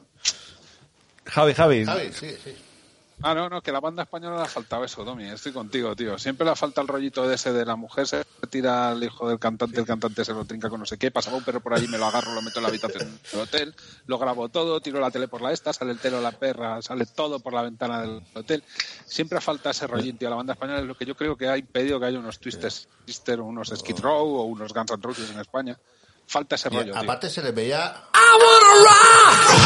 Es que habéis dicho Twisted Sister. Eh, y el cardao, el cardao, chavales. El cardao de Dee Snyder es el cantante de, Y, de Twisted sí, Sister, sí, y con los dientes no- afilados, tío. Que yo me acuerdo de las portadas que se, se afilaba los dientes con una lima, tenían los dientes, los dos paletos afilados.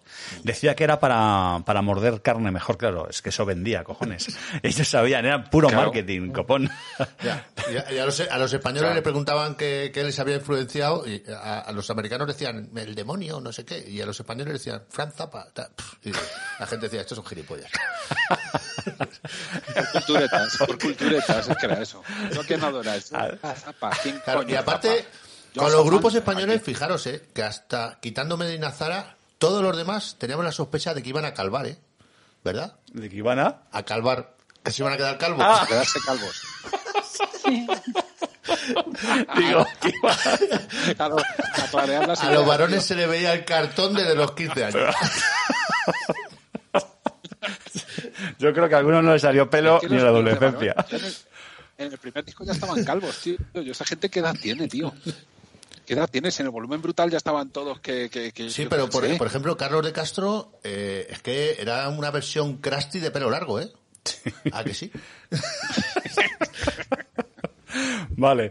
Bueno, esto en cuanto al tema, al tema música. Eh, Pero es que es lo que te digo, que, que los 80 musicalmente eclosionaron en, en- en muchos aspectos y, y aunque seas heavy, no puedes dejar de apreciar a Michael Jackson porque, coño, lo que hizo fue mm, muy bueno, tío. O sea, sobre todo los primeros años, luego ya no. Pero... O, o- o te vas a Dire Straits, que es un rock así más suave, tal. El joder, disco de de Michael Jackson yo creo que tiene, tiene ahí guitarras, yo no sé si está mínimo, está ahí, vamos, de guitarras tiene la de Dios. La guitarra de Bad es mucho más heavy que muchas de las cosas que he escuchado yo. Sí, que sí, es súper potente, tío, y está súper bien. O sea, que, que es que, que los 80 es que, no sé, estaban como imbuidos ahí en una especie de, de atmósfera que, que se retroalimentaba entre ella, entre los estilos de música y tal. Y, y, joder, y- es que fue ¿y acojonante. la droga no tendría nada que ver en todo eso? Pues probablemente sí. Las drogas pan de mentes. Es que, es que depende del tipo de droga. El porrete, pues te- a lo mejor les inspiraba o algo así, la heroína y estas cosas. Creo que se meten ahora el cristal, tío, solo te da para decir, chorba, cómo te voy a meter en la parte de atrás del maletero, tío. Es para lo único que te da la inventiva. Bueno, sí. No potencia nada. Yo creo que la droga no ayuda mucho, porque ahora hay mucha más y tenemos el reggaetón. o sea, También. A eso digo. Pues, sí, es que la droga de ahora no, no, No, no, no. da para creatividades, ¿sabes? Parece que están retrasados estos del, del, del reggaetón, ¿eh? ¿Verdad? Pero bueno, pues vamos a los 80, que os vais. Reconduzco. Retomamos, que es que se os va, se os va y os cebáis, que os estoy viendo. Estoy buscando la excusa para meteros con el reggaetón, cabrones. Eh, volvemos, retomamos un poco en, en, en la serie, en la serie de Sí, en Cobra Cobra Kai. Hay, hay también eh, pinceladas a lo que es la, la conducta, la conducta que hay en, pues, de trato entre, entre los chavales. Hay una, bueno, y sobre todo también del, de cómo estaba vista la mujer en, en aquella época. Hay una escena cuando va una alumna a entrar en clase que ocurre, ocurre esto.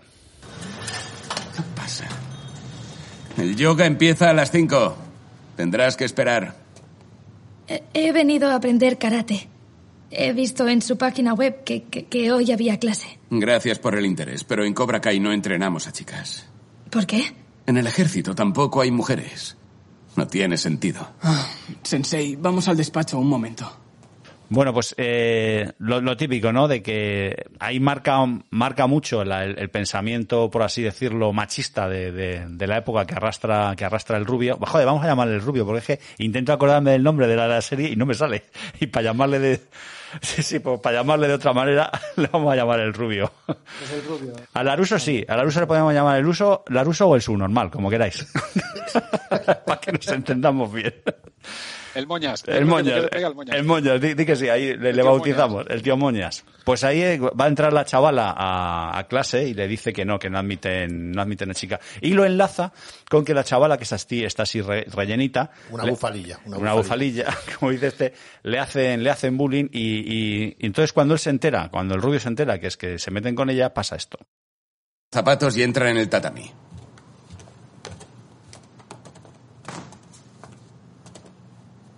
He recapacitado y he decidido admitir a alumnas femeninas, pero en Cobra Kai no actuarás como una chica. ¿A qué se refiere? ¿Cómo actúa una chica? Pues me refiero a ser sensible, estridente, quejica, a no dejar terminar las frases. Pues yo conozco a unos cuantos chicos. que- ¡Silencio!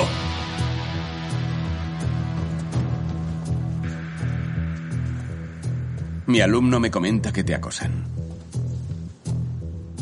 Sí. Por el móvil. Me mandan correos y mensajes al móvil. Me hacen odiar el Insti. ¿Sabes quién te los manda? La mayoría son anónimos. Crean cuentas falsas. Me dicen que soy fea y que por qué no me suicido. Por Dios.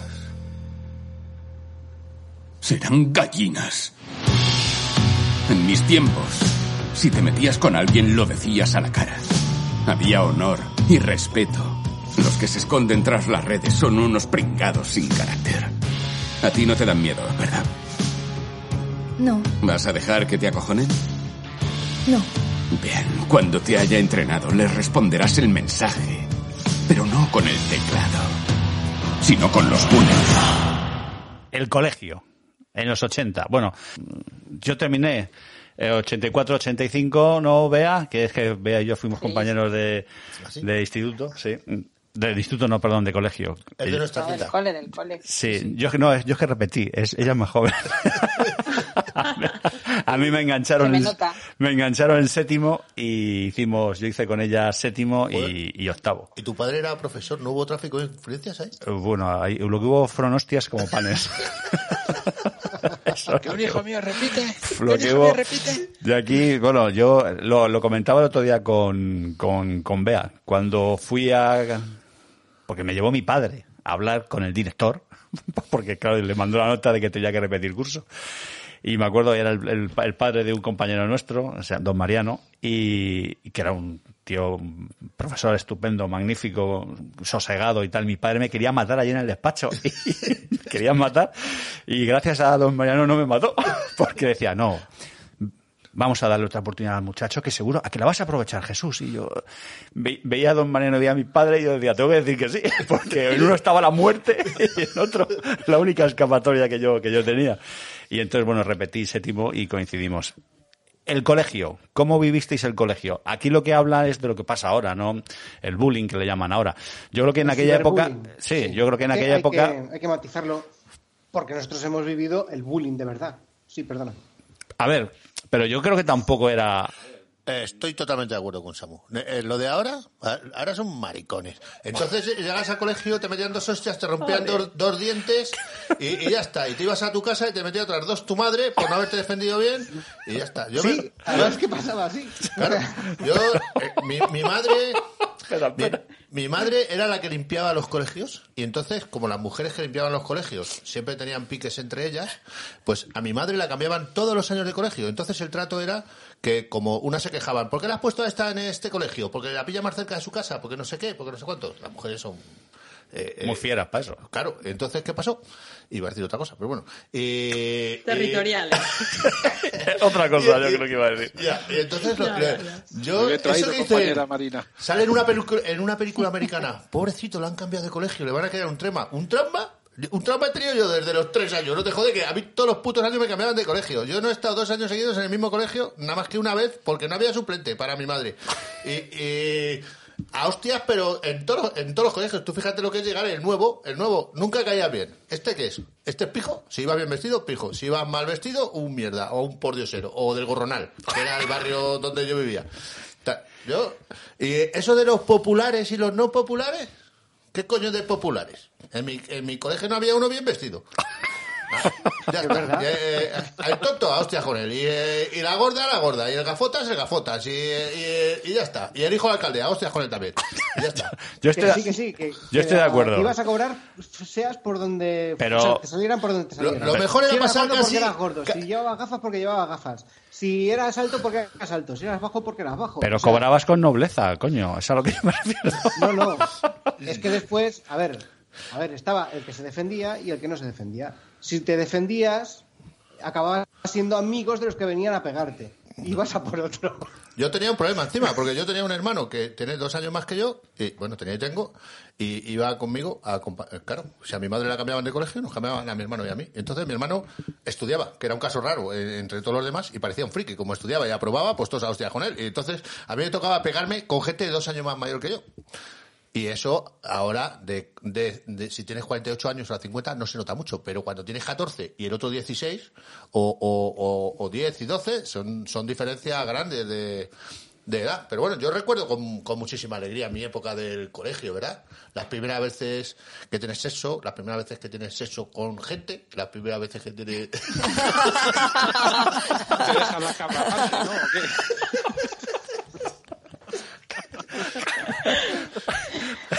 A ver, yo, yo pues yo he de decir, yo, he de decir que en el colegio sexo no tuve. y no porque no me hubiese gustado, pero no, no había tu tía. Pero, a, eh, a ver, yo a lo mejor estoy muy equivocado. Pero yo sé que es que Bea tiene una memoria prodigiosa. O sea, es yo que te- tengo años borrados o épocas con nebulosas. Pero, eh, ¿había bullying en nuestro colegio? ¿Bea? A ver, Sí, joder. el gordaco estaba de portero siempre. Bueno, pero porque así Como no le colaba. Hombre, Claro. eso, eso tenía una razón de ser. Se ponía al gordo porque Claro. más y tampoco corría como para meter goles. Claro. Claro, Muchas pero- veces era él el que se ofrecía, ¿eh? ¿Quién se pone Pero- sí, sí, pero nadie le llamaba gordo. Ya sabíamos que estaba tocho y ya está. Pero no, en, en el nuestro es que no había. Joder, teníamos de todo. Había gordos, flacos, bajitos, feos, muy feos, feísimos. Gafotas. Alguno así un poco más mono. Pero Yo es que no, creo no que- teníamos. Yo es que creo que bullying como tal no, no se sufría. Lo que se sufría era en momentos puntuales. A ver, sí que había bullying, pero eh, no era como en las películas. No es como en Estados Unidos o tal. Eh, Era más, más de estar por casa y, y era más para confraternizar a través de la violencia. O sea, Sí, sí. una- Es verdad, es verdad. Yo he confraternizado a través de la violencia. Y, A ver. y- y salías y te. A ver, no el teníais roce, un el grupo. roce el cariño. Te llevas una hostia, hostia, seríamos amigos de por vida. Sí, pero ¿no habéis tenido la rivalidad con la clase de enfrente, el A contra el B? Que salíais Claro, porque- y os pegabais de pedradas y luego No, Hombre, pedradas no. no, pedradas no, pero los de la es que siempre han seríais sido más educados en vuestro colegio. En el mío sí que eran a pedradas. Yo, eh, con lo que dice Samuel, mm, yo me cambié de barrio eh, de, de niños. Yo eh, veíamos en Cuenca en una calle y nos, nos cambiamos a otra calle. Y cuando llegamos al barrio nuevo, como éramos los nuevos, pues éramos los, nuevos, los putos nuevos. Y nos esperaban todos los chavales del barrio, a mis hermanas y a mí, y nos, y nos hinchaban a pedradas cuando íbamos al colegio, pero porque éramos los nuevos. Y entonces mis hermanas, yo, que era el mayor, me decía mi padre, vete tú a las acompañar. Mis, hermanas iban al Santana, yo iba a otro colegio más lejos, a la Neja. Pues yo iba con mis dos hermanas que nos apedreaban, las dejaba en el colegio y luego yo ya, ya las piedras no, no, no me, no me seguían. Y eso acabó cuando le solté dos hostias a uno. Y entonces confraternizamos a través de la violencia, como dice Samuel. Oye, fue darle... ¿Cómo se confraternizaba? Fue darle dos hostias a uno. Oye, uña y carne todos. To- Jugábamos juntos, a mis hermanas ya no les tiraban piedras, pero, pero hubo que dar esas dos hostias. O sea, pero así de tuve claro. que meter una zapatilla en la boca a un colega mío y desde entonces éramos uña y carne. Pero si- le tuve que dar una patada en la boca. Pero si no, me la, me la daban a, a mí. En aquella época era ma- el, el bullying era más puro. Es lo que lo que pasa en el cole se queda en el cole. No ibas a mamá a decirle Hombre, ¿cómo ibas a ir a tu No, padre? no, Encima te no, soltaba eso otras no. dos galletas. No, no, y- Sí, siempre, siempre has tenido la tentación y por lo menos una vez lo has hecho hasta que te ha llevado las dos hostias. Sí, sí. Sí. Yo creo que la diferencia con hoy, no sé si me equivoco o no, es que ahora cuando se meten en el colegio lo hacen con odio, ¿sabes? Antes era pues, una cosa de niños, por decirlo de alguna manera, ¿sabes? No quiero suavizarlo. Pero yo creo que es que ahora se hace con odio para colgarlo por las redes, no sé. Para hacer daño. Para hacer daño y para herir y, Sí, y con... para herir, no por el hecho de integrar, ni hacer confraternizar, ni nada. No es la Bueno, finalidad, sino pero- es el joder. Esto que estamos contando ahora, tú imagínate, o sea, ahora mismo eh, yo conozco casos de que han ido a, a acuchillar a un profesor los padres porque le ha dado una voz al niño. Sí, bueno. O sea, imagínate tú si le reciben a pedras como a, a Jesús. O sea, al día siguiente mandan a la Policía Nacional. Sí, No, pero ahí Domingo ha tocado la clave y es el intervencionismo de los padres en los asuntos de los niños. Eso al final acaba, pues eso, que los niños ac- acaben odiando a, a la, al a Cusica ¿no? de, de turno y, y se lleve ración doble o triple o cuádruple o de, para siempre. Y, y yo creo que No sé. y yo creo que sí, yo creo que muchos casos de esos que dice Marina que vaya con más odio y tal, es por lo que viven en casa. Yo a mis padres jamás le he oído hablar con mi madre mal de nadie, entonces no sabíamos lo que era hablar mal de alguien. Eh, yo le tiraba quedábamos con los del otro lado de la vía tirarnos piedras porque estaban al otro lado de la vía y era motivo más que suficiente para liarnos a piedras con ellos. No había un motivo de que fu- fuesen o gitanos o fuesen moros, porque no, era porque estaban al otro lado de la vía. Total, Sí, ¿te parece pues, poco motivo? Nosotros tuvimos un problema que- geográfico porque vinieron los gitanos al lado del barrio. Y a nosotros eso nos pareció como, no sabíamos bien si era una invasión o, o, qué, o qué era, pero no nos cuadraba. O sea, y ya fue el motivo suficiente para subirnos a la vía y apedrearlos. Claro, las reprimendas fueron, también pillamos, ¿eh? O A la altura, a la altura de sí, las sí, sí, circunstancias. Sí, sí, sí, sí. Y no hubo, no hubo intervencionismo de los padres, ¿eh? Ahí hubo pedras y ¿qué te ha pasado? Me he caído. Y así. Vale. Habéis hablado Claro, de... pues es que esos, Sí. esos asuntos se resolvían y luego pues entre, entre los propios niños. Y es que no hay que intervenir. Una asamblea infantil. de todas formas, Sí, es verdad. Yo he tenido reuniones de niños con otros niños de vamos a hacer las paces o vamos a, a pegarnos de leches. no estamos hablando no estamos hablando de un personaje que al que siempre sufría bullying que era el delegado de la clase. Ay, pobre capullo. En- en- eh, eso eso en, en las clases que yo fui quedó desierto siempre ese título. Y solo un año nos pusieron a dos personas, a, a Javi García, que en paz descanse, y a mí, a controlar el dinero que se hacía de colecta para, Vaya para, dos. para el viaje de fin de curso. Y, Y os fuisteis vosotros dos. Lo, lo robaron. No sabemos qué pasó. El ¿eh? Siempre iban a la granja escuela. Tema, tema, bueno, yo creo que el tema. ¿Alguien tiene que apuntar algo más? Tema, tema colegio. Yo, del colegio, yo del colegio sí que me acuerdo.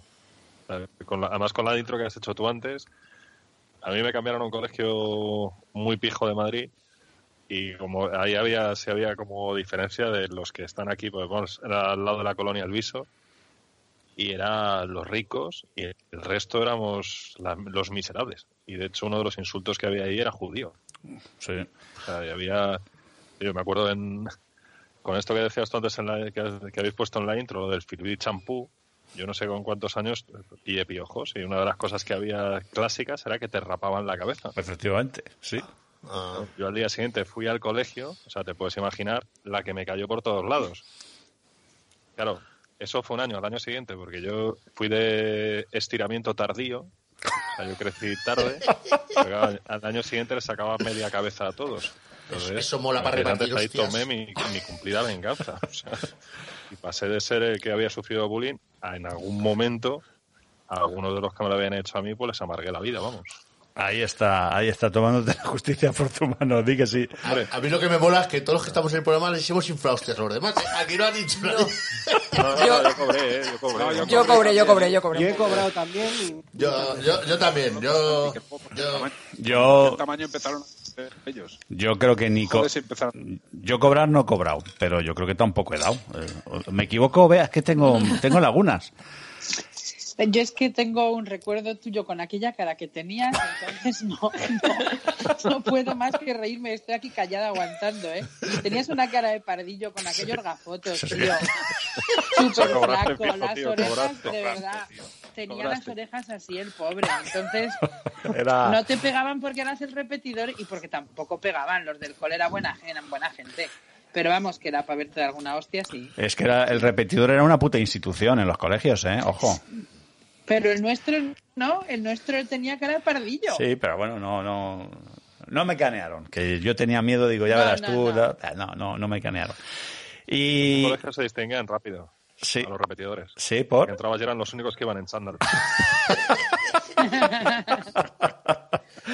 Y vamos a hablar, porque la- la- habéis tocado, habéis dicho lo del sexo, lo he comentado aquí. Sexo en los 80. Vamos a ver. Bueno, y esto antes de hablar de los 80, segunda pregunta que teníamos, que voy a ir haciendo la ronda. Eh, Santi, eh, la segunda pregunta, ¿cuál era? Eh, el ámbito erótico. Comida, la comida. La comida, la el De sabor. todas maneras, en lo, que, en lo que buscan las preguntas me ha hecho mucha gracia porque dice, yo es que tengo lagunas. ¿Cómo no ibas a tener lagunas, criatura? ¿Por, por qué? ¿Por qué? Pues todo lo que estás diciendo de Burden, no sé qué, las drogas y demás. No, no, no, no. Que debías de estar en una nube todos los 80. 84-85, aquí un servidor no sabía lo que eran las drogas. O sea, te lo puedo, Ah, te lo puedo asegurar, no. O sea, en eso sí que éramos pardillos ahí en el pueblo o en Cuenca. Por lo menos el, el grupo con el que yo iba, mi colega Alfredo. Yo no iba con los del colegio y salía a veces, pero a mí venían a buscarme los de FP y yo me iba con ellos, con mi colega Alfredo y tal. Que eran, su- eran los super malotes, pero no, no, éramos de, no, de, de fumar petardos y en, aqu- en aquella época, no, Es la que verdad. ese es otro tema, ¿eh? FP contra BUP. Hombre, sí, sí, si no valías para estudiar a la FP. joder, ¿por qué? y, y ahí yo tuve, tuve mis grandes amigos, tuve yo en la, en la formación profesional. Y bueno, la segunda pregunta que, que habíamos hecho a, a la- tanto a la audiencia como a, a los participantes es ¿qué sabor eh, tenéis de los 80 que lo probáis ahora y os, y os hace volver a, a, a ese? Empezamos por ti, Santi. Pues yo, a ver, son los bollos de bimbo. Qué clásicos, por favor. Está la pantera rosa, el tigretón. Bueno, el tigretón ya no, porque lo han cambiado, tío. Yo me acuerdo del original, que era de nata y chocolate, y ahora meten una especie de albaricoque dentro. Sobra. Que sobra. Es, es una Que putada eh, que no se haya encargado. Yo creo que eso con Franco nunca habría pasado, que dejen desaparecer un, un, un bollo Un así. bollo así, ¿verdad? Un bollo así, es una pena. Y que le quiten el cromo. ¿En qué momento le han quitado los Claro, cromos a los bollos? eso- Por favor. Esas eran empresas nacionales, macho. Sí, sí. Yo es que donde vivíamos, en nuestro barrio estaba al lado, estaba la fábrica de Bimbo. Joder, qué lujo. Tío, pero tú vivías en el puto paraíso. Claro, y es que además te, te vendían, o sea, te lo vendían allí y, aparte teníamos, eh, en- bueno, pues un, un conocido que trabajaba en Bimbo y nos llevaba de vez en cuando y es que te podías, o sea, si ibas con alguien de Bimbo era curioso, pero no te podías llevar nada, pero sí te lo podías comer mientras lo estaban haciendo. Qué fuerte, vamos, oh. por favor. Sí, sí, o sea, Joder. no sabéis lo buena que está una pantera rosa o un tigretón caliente. Ah, Ah, pero qué infancia más feliz has tenido, tío. hombre, y nos Si llevaban no, excursión en el si colegio no a la fuera por las hostias que le dieron, perdón. Si no fuera así, que me, que, me, que me llevé unas cuantas zurras. Pero cargaba Pantera Rosa, ¿eh? Hostia. Me he empujado, mira qué cacho Yo-. Claro. Yo siempre soñé Ale. con que nos llevaran en el cole a una excursión a la fábrica de, de donuts, tío. ese era tu sueño. Sí, sí, yo me, vamos. Ahí nos llevaban, Ali, ahí nos llevaban. Yo Uf. sí he tenido ese sueño, sí. Ahí nos llevaban. La, la- una de las excursiones del cole era la fábrica de Bimbo. Nos llevaban a la fábrica de Bimbo y a la de Coca-Cola, que estaba al lado. Joder. Estaba una de mismo, la otra y ahora mismo saldría el ministro de Consumo y todo el mundo diciendo que a los niños gordacos no se les lleva ahí, pero nosotros disfrutábamos como un gorrión en una charca. Joder, a- habría faltado lo de Passport y ya está todo completo. Eh, Javi, tu, tu sabor. Hostia, te vas la litrona de Mau, tío. Verdad. Joder, qué buena. Es que es así, es que voy a ser totalmente directo. Es que eso, es que eso me lleva a los parques, tío. A los parques, a los colegas, a las pipas, a los bancos. Las a pipas, todo ¿eh? el pujaneo que teníamos con los amigos, tío, en lugar de tanta mierda digital de ahora. Bueno, bueno, mira, no se me había ocurrido a mí, pero lo, lo- tampoco. lo de las litronas, sí, señor. La Y, litrona de Mau, tío, y la bolsa de pipas. y devolver- todo el puto parque perdido de pipas. Un día sí y otro también. y devolver el casco, porque con el casco te daban la bolsa de pipas, tío. Claro. Las ¿te 10 he traído los pesetas. Las Claro 10 que te he pesetas que te daban. Hombre, que sí. A un durillo que te daban por el casco. La ¿Sí? litrona de Mau, tío. Bueno, no, no hay no color. no hay color, no hay color. Eso, eso era más urbano, yo creo. Yo eso yo aquí en Villalba no, no lo he vivido. Yo no he ido al parque el- con litronas. ¿Cómo que no? Yo creo que no. Yo creo que sí. No. Eh, lo que te digo yo, yo creo, yo, hombre, yo es que tuve, yo empecé muy joven a trabajar. Yo con 13 años ya trabajaba eh, a la par que, que, bueno, que intentaba estudiar, pero eh, la verdad que fue un incomprendido en mi carrera y, y me expulsaron de la FP al mes y medio de estar. ¿Qué estabas haciendo en FP? Estaba haciendo automoción. Automoción. Sí, pero yo eh, iba contra todas esas medidas que yo me fui a hacer automoción y entendía que me tenían que enseñar a arreglar motores y no ponerme 12 asignaturas y tal. Y entonces hice, declaré la guerra y, y nada, la guerra la perdí. O sea, me expulsaron y fuera. Y cuando se enteró mi padre, pues eso, fue a buscarme al instituto porque me habían expulsado hacía una semana y yo creí que no lo sabía nadie y ya llegó una cartita a casa y yo seguía yendo al instituto como si no pasara nada. Y ese día mi padre me dijo, hoy te voy a llevar yo. ya, yo se bajaba la tragedia, sabía que me iba a llevar unas hostias seguro y efectivamente, o sea, de, de Te la vuelta- llevaste. de Cercedilla a Villalba, lo que son hostias como panes hasta, hasta, y me paró enfrente del instituto y me dijo, ahora tienes que tomar una decisión muy importante en tu vida. ¿Quieres que te meta al instituto a estudiar o de trabajar ya te digo yo que te vas a hinchar? Y aceptó. Me hinché a trabajar. Bueno, hay que recordar a la audiencia una cosa, eh, lo de que todos nos han dado una hostia cuando éramos pequeños. A ver, es que antes se educaba así. O sea, hasta 1989 no se declaró la Carta de los Derechos de los Niños. O sea, que era legal. Bueno, yo a que tampoco creo que fuese maltrato. Una hostia a tiempo ha evitado muchas tragedias No, no familiares. ¿eh? Bueno, no maltrato. yo- yo sigo Pero manteniendo era, esas normas, ¿eh? eh, la letra con sangre entra y, y- y cosas así. Entonces, eh, era frecuente que tu maestro, profesor o cualquier adulto mm, por la calle pues te diera un guantazo si le venía en gana. A mí eso me ha pasado. No sé si. Yo es que de niño era bastante pifias. Entonces, gastaba bromas de mal gusto, poniendo petardos en mierdas y haciéndolos estallar justo cuando pasaba gente. Y a gusto para me he comido así. ¿Sabes? Y bien, Bien, merecido. Sí, Pero es que eso, eso no era... No era que asco de vida, eso te lo merecía. No era una broma. Te lo mereces. joder, una ñe- un petardo, una ñesca, tío. Estaba buscando los Los límites. tío, es buscar tu propia identidad, tu propio ser. Mira, viene la chavala, vuela la mierda, vuela la hora, ahora. Bueno, una, una cosa, Bea, ¿tienes eh, le, lee alguna respuesta de...? Porque, a ver, Bea lo que ha hecho es que le han metido las preguntas que hicimos en el WhatsApp del colegio y de aquella época, del 84-85, bueno, ellos, ellos venían de más lejos y le han contestado un montón de cositas, algunas bastante jugosas. Mientras Bea lo busca, yo voy a leer una de uno que ha puesto en el en el iVoox. Eh, Roberto Crespo. Él dice que su tema es The Final Countdown de Europe, eh, su sabor, las cuñas de chocolate y crema, joder, qué estaban. Y dice, luego habla, luego es que vamos a preguntar por el mito erótico, eh, y él dice que Jodie Foster, y, y lo de qué pensaba del futuro, dice, no pensabas en el futuro, si volviéramos atrás con lo que sabemos ahora, y, y luego rectifica y dice, eh, me falló el subconsciente, quería decir Samantha Foss. Dice, aunque la otra tampoco estaba mal.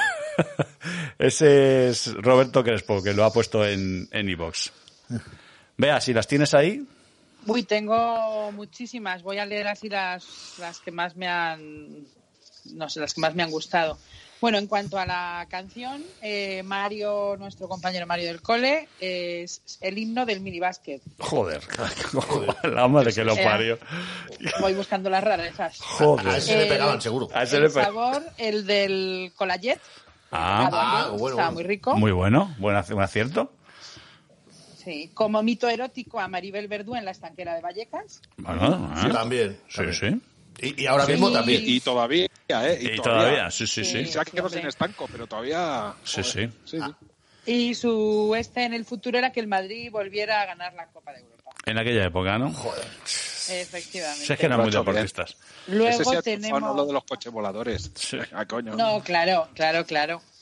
Luego tenemos, bueno, mucho mecano ha salido por aquí, la verdad es que éramos así muy mecaneros todos.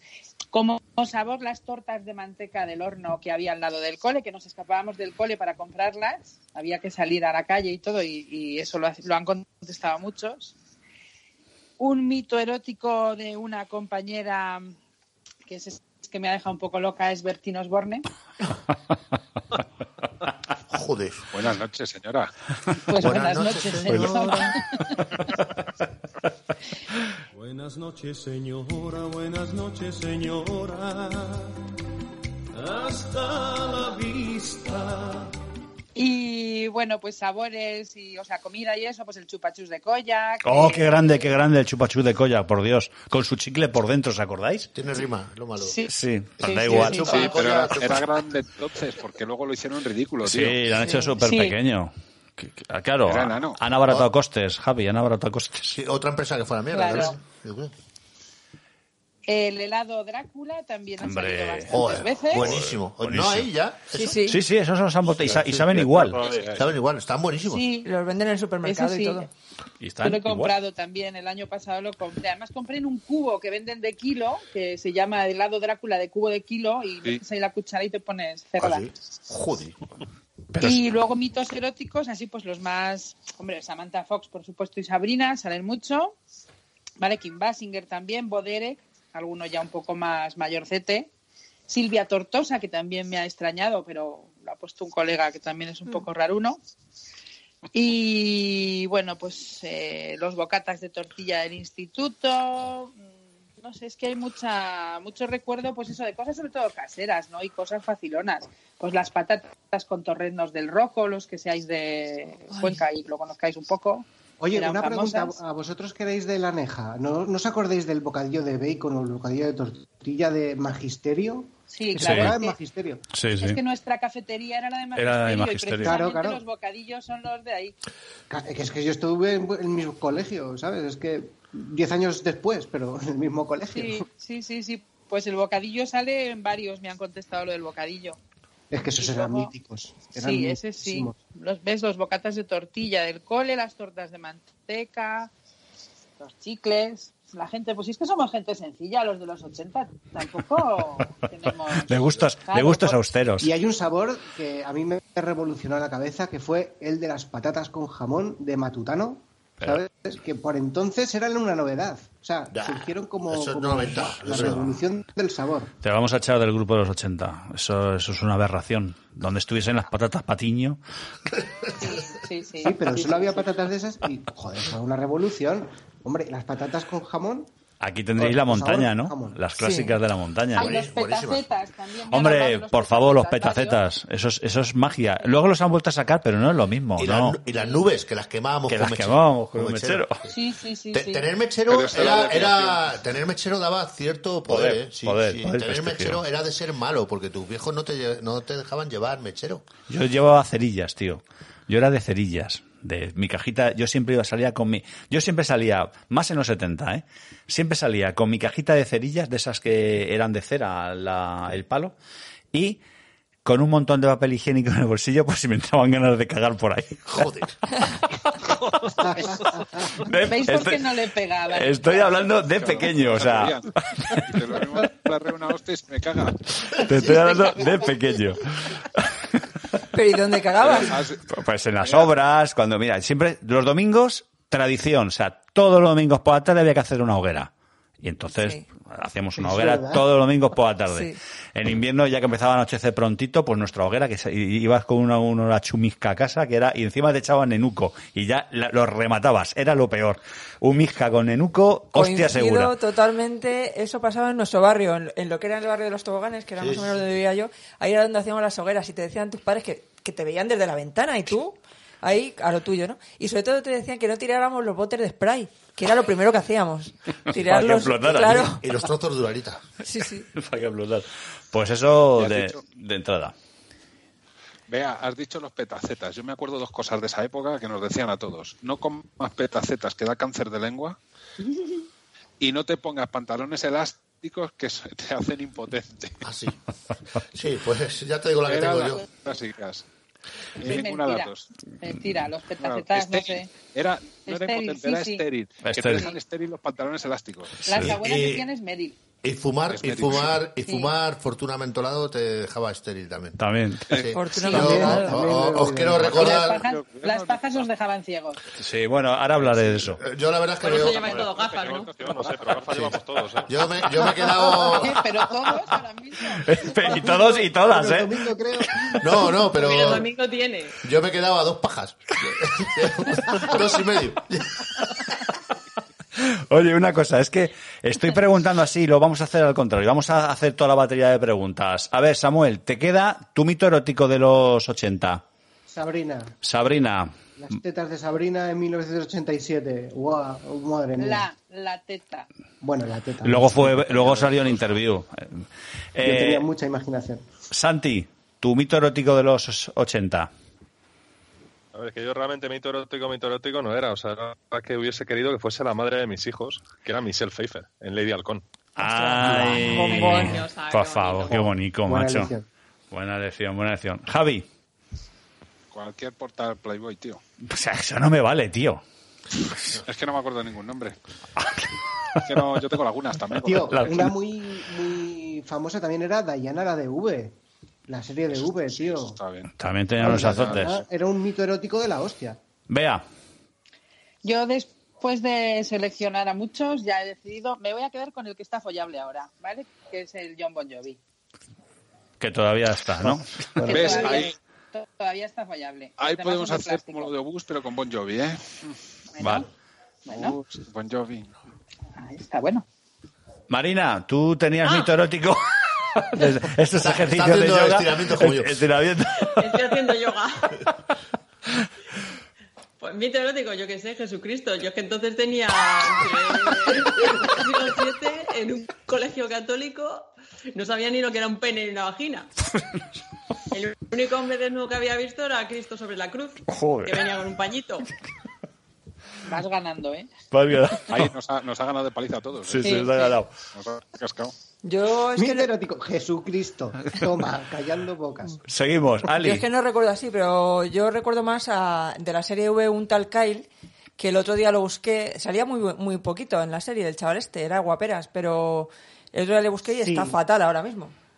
Lo recuerdo, eh, sí, sí, sí. Es el, el hijo de del malote de, de, no, Moreno, ¿no? de Ironside, ¿no? No me acuerdo, me acuerdo No, de, no, no, no, de el, hijo, perdona, no, no era el hijo de ese, era el hijo del, del que era como un empresario Sí.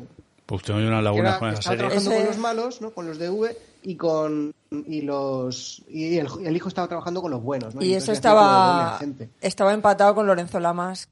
Hola, soy Lorenzo Lamas, el rey de las camas. En América. El rey de las, el, El rey de las camas. El rey de las camas. Domingo. Bueno, yo a mí me gustaban casi todas las actrices españolas. Yo, es que, yo qué sé, me podía hacer una paja pensando en un perro. O sea, que imagínate, de ahí, de ahí para arriba el nivel, o sea... Bueno, y espera, yo tengo que decir que mi mito erótico de real, real de la vida real era Domingo. Que cuando éramos pequeños a mí me gustaba mucho. Lo que pasa es que nos hemos encontrado ya en peores circunstancias. Pero ¿Ves, Domingo? Te lo he dicho antes. Tenías un polvazo. Joder, pues no lo aproveché. no lo aproveché. y ahora ya se nos ha pasado el arroz. Claro, y ahora con todo lo que sé no me sirve de nada. Pero me, me he encontrado Eh, con muchísimos estamos casos. Estamos a un par de meses de que inventen la máquina del tiempo que esperabais todos en los, en 2020, ¿eh? Pero- Pues, pues nos vamos a dar unas hostias. Me, me he encontrado con muchísimos casos de, de, de pibas ahora que me dicen, joder, pues si me hubieras dicho algo cuando eso, me cago en 10, macho, y yo matándome a pajas, esto no tiene arreglo. Bueno, mi mito erótico coincido con uno de los que ha dicho, era, era Boderek, en la película de la mujer 10. Es de 79, he de decirlo, pero bueno. Y a riesgo de quedarme ciego, he de decir que las pajas me duraron hasta bien entrados los 80, ¿eh? Pero, pero bien entrados los 80, de eso. Así va con la gafa, ¿no? Así, así. Está, porque estaba cañón. Eh, cañón, cañón, cañón. Luego en los 80, claro, es que a- a un- alguno de nuestros estaba muy bien, a ver si Estaba la, has sí, mirado, sí, poder, que era, es que era un, era un pibón. Y en la película de Shields estaba ahí también. eh, es, era eh, la, Bo Derek 10, la mujer perfecta. Tiene una escena corriendo en bikini por la playa que todavía todavía me empalmo, sí, la recuerdo. Oye, y por ejemplo, la, eh, los vigilantes de la playa es, es 95, ¿no? Ya, Eso creo. ya, pues, eso, sí, eso ya son los 90. De todas formas, mola mucho ver vídeos 90. antiguos porque las tías Vamos a buscar, vamos a no buscar. tenían sus tetones de ahora. O sea, las tías tener esas tetas, para mí todas las tetas son preciosas, ¿eh? no quiero decir otra cosa, pero pero pero es cierto que ahora ahora el tema del tallaje y todo eso, ahora más o menos todas las que ves están así medio que parece que les han puesto las tetas de puta madre, pero pero si tú miras las películas antiguas, era difícil ver una con los melones, claro, con esos melones redondos y tal. En el 89. Claro. No te creas, eh, que En el ya... 89. Es que había menos silicona. Así ya despuntaba. Y estábamos hablando también del sexo, que la, la ha sacado Domingo. A ver, el sexo mm, nos vamos a remontar hasta el 1989. Yo estaba casado y tenía un hijo Sí, ¿con, qué edad te casaste? con 18. Joder. Pues yo con 18, yo con 18, en el 89, creo que fue, en- o a finales del 88, o a- bueno, verano del 88, yo tuve, cuando tuve yo mi primera experiencia sexual. Con otra persona. Con otra persona, sí, porque a partir del 78 la tenía conmigo mismo. ¿A los 18? 17, casi 18. Joder, te tienen que haber pegado más. No, te- no te pega nada haber empezado tan tarde. Sí, sí, pues empecé muy tarde. Y he de decir que no estuvo mal, no es lo que yo esperaba. Y lo que más recuerdo es que ahí había mucho pelo. Eso parece que tenía un gato acortado. Está bien, está bien. De ahí vino pelo de alegría, es que eso era otra cosa. Eso era Joder, otra cosita, pues, tío. pues aquello era una fiesta. Pero Pero, Pero- Lo, lo- lo llevaban hasta arreglado, ¿eh? Pero qué polla, ¿eh? aquello era salvaje. Ahora, ahora mismo no entraría ahí ni el ver gris ese. de- Escucha. de- de-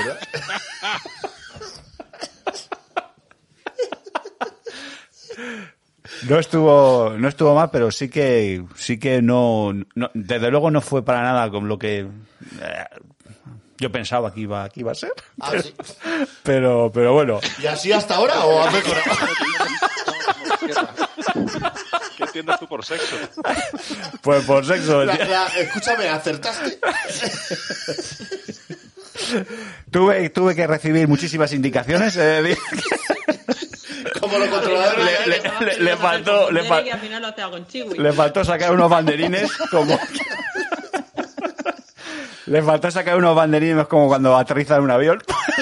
que van diciendo así, para allá y para acá. Le faltó eso. Pero por lo demás, por lo demás no estuvo mal. Pero ya te digo que esto fue acabando los, los 80. A mediados de los 80 sí que recuerdo yo en el 84-85 un gran tráfico de revistas porno en el colegio. Eh, un amigo, Alberto, vamos a decir nombres, no vea, Eh, Ha prescrito. Sí, ha sí, prescrito. igual si luego no nos ha, prescrito. Llevó, porque yo estaba acostumbrado a las revistas Lib. ¿Os acordáis de las revistas Lib? Sí. Eran. Una pera, tenía Sí, un una logo. pera. Eh, Apple les copió. era, era una pera. yo siempre he sido. Yo siempre he sido muy de manzana mordida. pero Los de Lip, eso era una pera, no era una manzana, ¿verdad? Era una pera. Era una pera, Era ¿no? una pera, Sí. sí, sí. Y, y yo me acuerdo de ir al, al- algún kiosco y, y, y comprarlas y, y nos las vendían. Y de hecho, recuerdo ir al cine España eh, los domingos por la tarde que echaban una película y una S y el tío nos colaba y nos metía. Y ahí vi pues grandes clásicos del cine S, no X, ¿eh? No era porno, porno, era cine subido de tono, cine clasificado S. Pero yo me acuerdo que un día un amigo del colegio llevó unas revistas no porno, o sea, no eróticas porque era ya porno, eran unas private que le había cogido a su padre y a partir de ahí hubo un tráfico, nos las íbamos pasando los compañeros de clase y hubo sus quejas y tuvimos que hacer un, un consenso porque algunos devolvían la revista con las páginas pegas y, y, y se perdían, se perdían capítulos de, de Yo aquello. recuerdo con muchísimo cariño toda aquella época de, de tus primeros descubrimientos de sexuales. O sea, qué alegría, por Dios. ¿eh? Eh, todo, ¿eh? Yo creo que la, la primera vez que triunfé así, que me costó muchísimo, porque vamos, la tenías que decir, te quiero más que a mi madre, lo otro, todo, o sea, y ya, ya cuando eso, o sea, es que las rodillas pelas, el culo pelado, eh, todo, de estar en el campo, ¿eh? Qué manera de disfrutar. Y ahora, y ahora dice, eh, ven, ah, quita coño. A ver, estamos hablando muy a la ligera de un tema que era prácticamente imposible llevar a cabo. Era un niño para aquel entonces, pero es que la, se respiraba la atmósfera, por, por ejemplo, en Cuenca, en Cuenca, una ciudad muy pequeña, muy, muy conservadora y con una representación del clero muy viva y muy presente, el ligar y el... O sea, eso era imposible. O sea, eso era... No, vamos, no. Ni todas las mujeres, de hecho, todas las chicas que venían conmigo a clase, eh, eh, había como una especie de pánico a ser putas, que era simplemente tener relaciones o darle un beso a un chico, cosas así. O sea, la, la- más expresión más mínima de afecto se veía reprimida. Era muy, muy heavy. Yo creo que algunas se arrepentirán, ¿eh? De, de no haber aprovechado, como yo, la ocasión, ¿no? Algunos no han tenido otra, ¿no? o algunos. Yo, yo, por las que han sido tan duras, me gustaría que alguna se hubiera quedado sin estrenar. Fíjate lo que te digo. Más de una, más de una, seguro. Yo, yo no sé si sería un efecto directo casi de, de la época de la dictadura, yo creo, ¿no? Llegar a esos años que llegamos justitos, seguramente, porque el otro día me comentó, me comentó Marina, no sé si lo comentó o lo hablamos por el WhatsApp, el grupo de WhatsApp, ¿no? Lo de las bragas de las chicas. Ah, sí, de cómo era tal, la que ropa dijo- interior.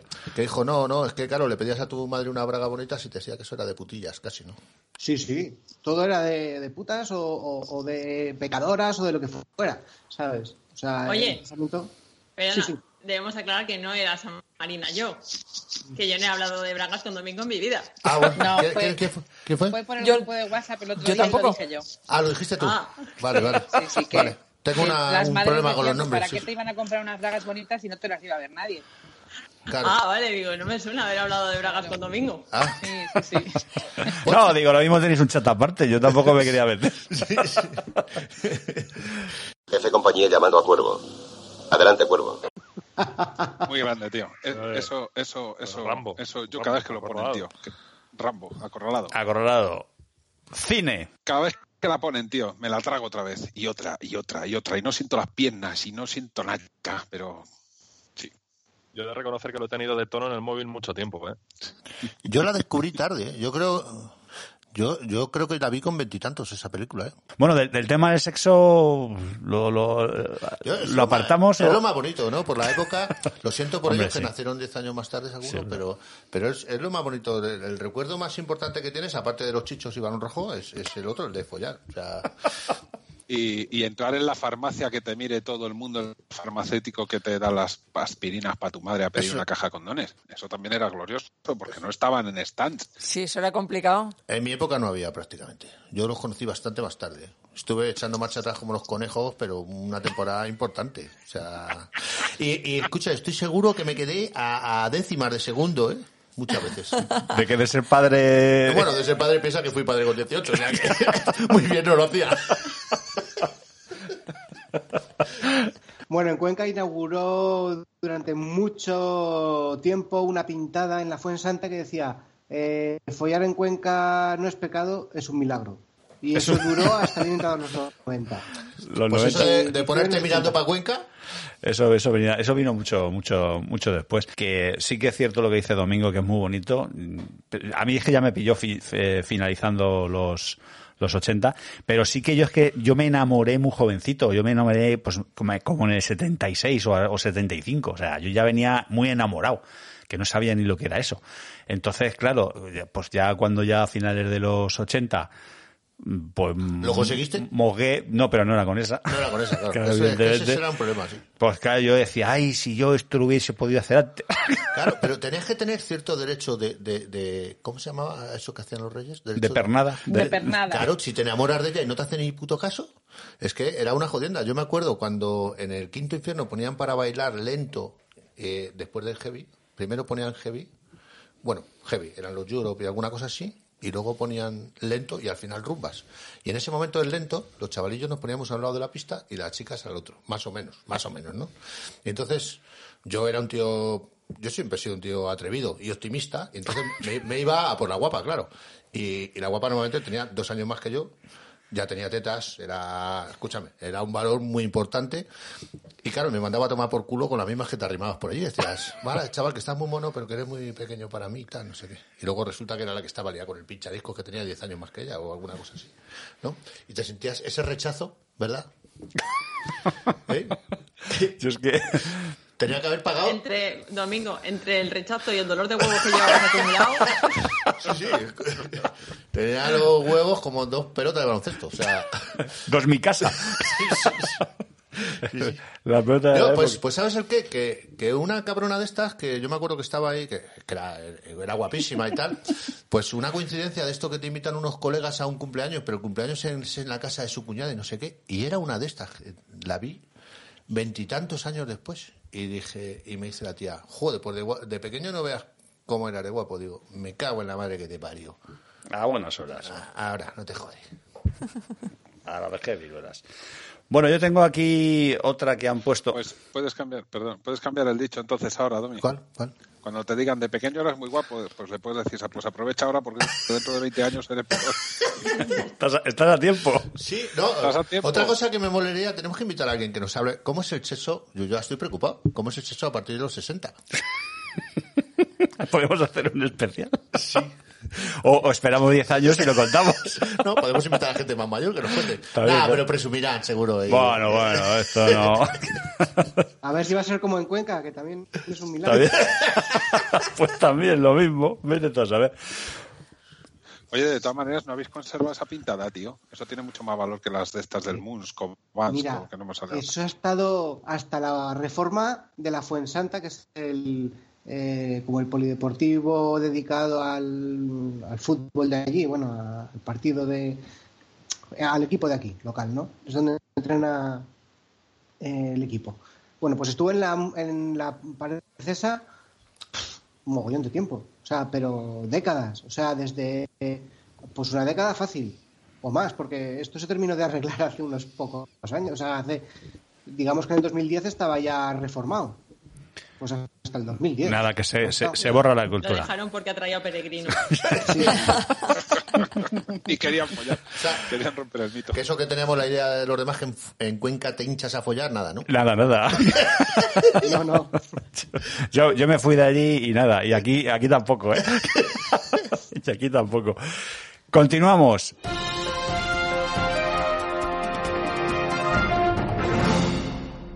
Tenemos aquí también con nosotros a a otra oyente que lleva con nosotros tiempo escuchándonos. Eh, hola, Vesga, ¿qué tal? ¿Cómo andamos?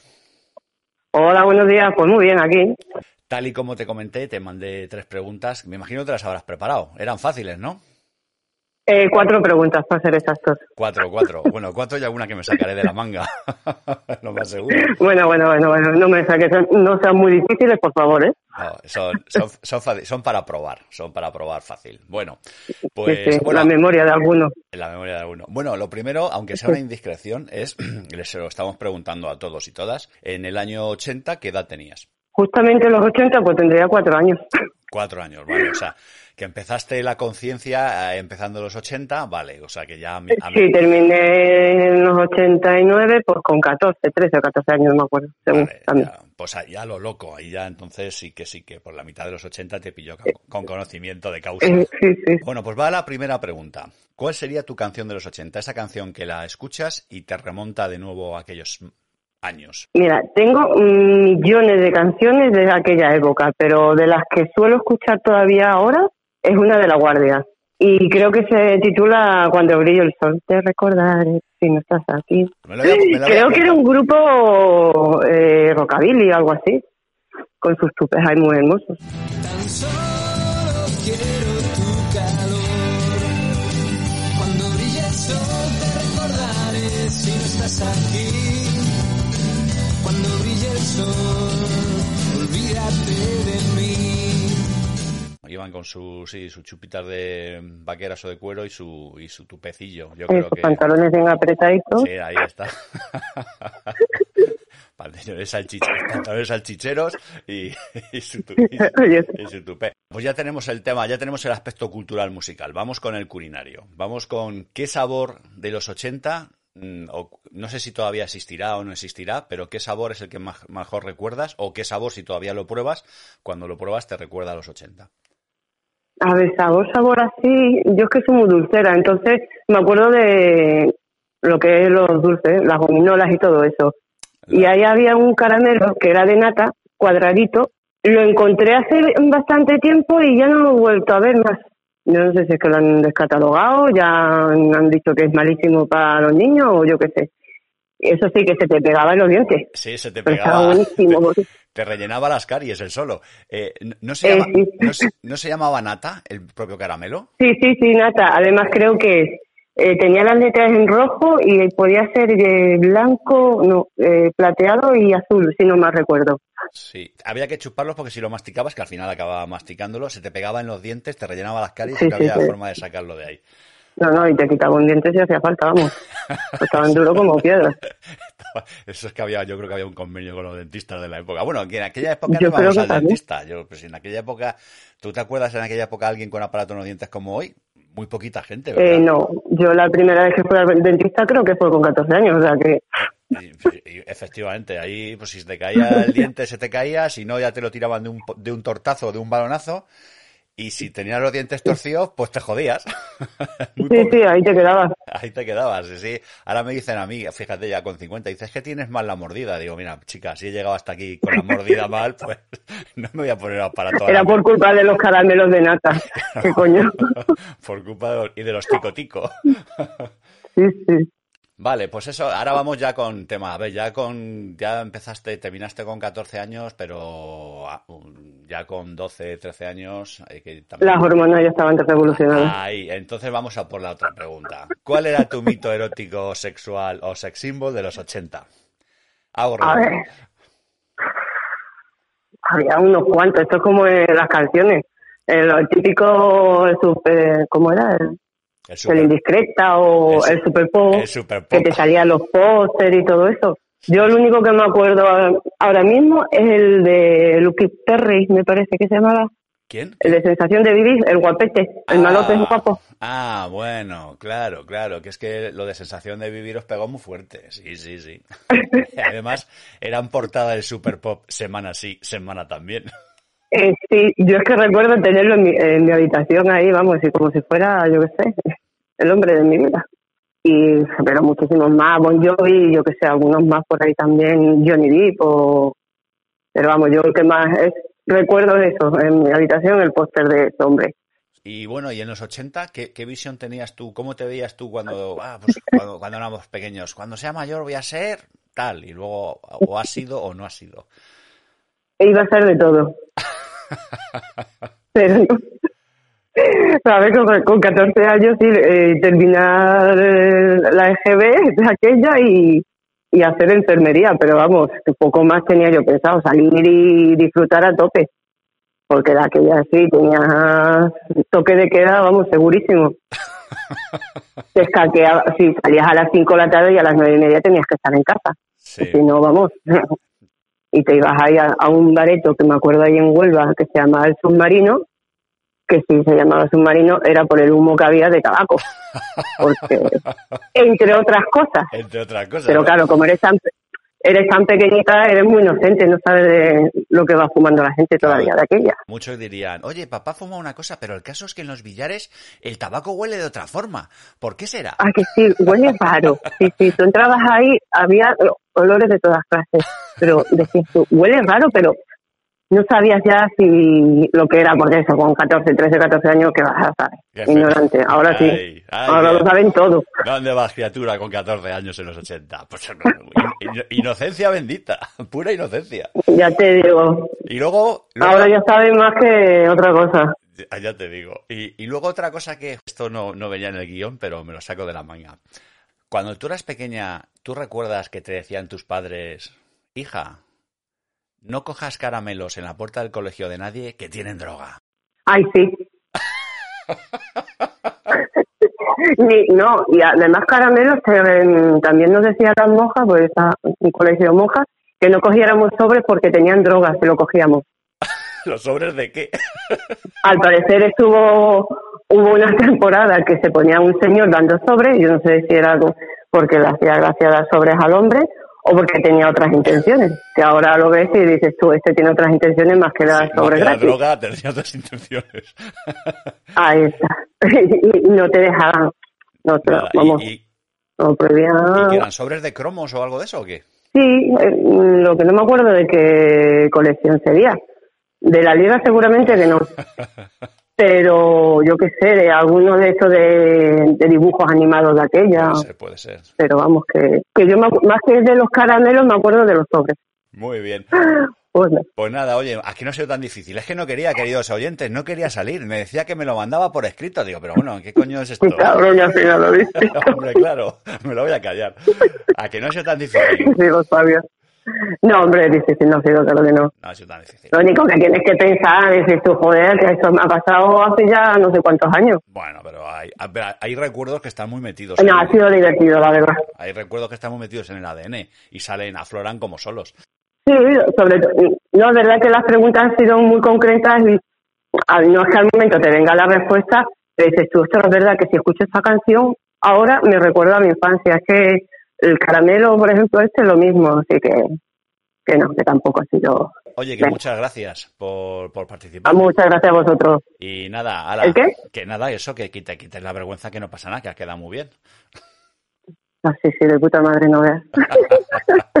Bueno, Pues muchas gracias. nada, a ti, un saludo. Hasta luego. un saludo. Adiós. Hasta luego. Chao. Ahí teníamos a Vesga, otra oyente que se ha prestado a colaborar con nosotros. Continuemos. Película. Película de los 80, señores. ¿Santi? Pues yo qué sé, macho, es que ahí hay... Es que yo ahí me pierdo un poco porque es que las viera en los 80 o que las viera después o... y que es una película de los 80 que me haya parecido una pasada. Pero pues yo así que, o sea, yo, yo, yo mi recuerdo de los 80 del cine realmente era el, ¿cómo se llamaba esto? El sábado noche o sábado cine y tapar los Sí, sí. rombos para que mi padre no los viera. Gran, gran problema. el- la primera tetilla nos mandaba a todos a dormir, pero eso es en mi recuerdo del cine de los 80. de los 80. Sí, yo, yo pensaba que mi padre se hacía pajas, porque en cuanto veía una teta, venga, a tomar por culo, digo, joder, solo para el macho. ¿Verdad? A nosotros también nos echaban. Desfilábamos, pero vamos, los cuatro hermanos íbamos, íbamos desfilando. Íbamos desfilando del tirón. Mi película eh, es del 79, es Alien, y si tengo que elegir una del 80 es Un hombre lobo americano en Londres. Cuando vi esa película me flipé, que es de lo- del 80 o 81 creo que, creo que es. Esa película me flipó cuando, cuando la vi. Bueno, Jack, será mejor que nos vayamos. ¿Lo dices en serio? Estoy muerto de hambre. Aquí no hay comida. Tenemos que irnos, Jack. Será mejor, sí. No dejéis que se marchen. Eh, ¿Cuánto le debemos? No es nada, muchachos. Iros.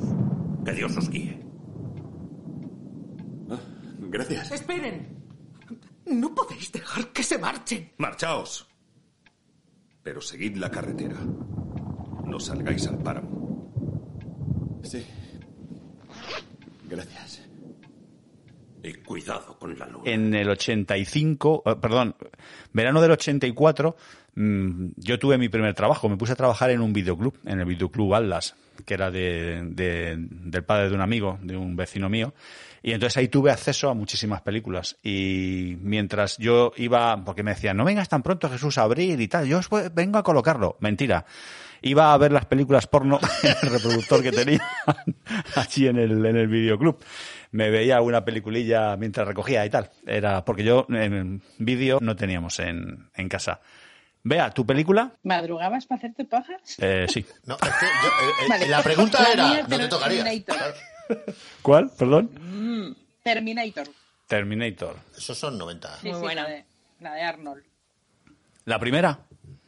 Claro, Sí, sí, claro. por supuesto, yo me quedo con la esa- primera. Eh, ¿Esos años no, 80 finales? Final- No, finales, finales. Más, Sí, sí. más 90 Sí. y tanto, ¿no? Yo creo. Pero muy finales, ¿no? De los o- Finales, finales, de los Finales. 80. El No sé de qué 88 año es, pero sí. Ujú. Sí, por ahí.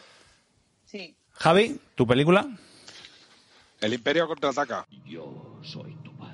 ¿Ali? Eh, Terminator es del 84, ¿eh? Es del 84. Ah, sí, joder. Hostia, Ah, sí. 84, Somos cantidad de mayores, Somos ¿eh? mayores. Tías, sí, sí. macho. Oye, pues pensaba yo que era finales de los... De los... Y en esa, en la primera de Terminator, la banda sonora eran Guns N' Roses. No, eso es en la segunda. Eso es en la segunda. Esa es en la, en la segunda. Y en la sí. tercera CC, ¿no? Sí, yo ya me he canción. perdido, sí. Yo me perdí Pero ya. había, había heavy en la primera película, ¿eh? No me acuerdo qué canción era, pero había, había algo de En heavy. la primera de los... Yo creo que sí.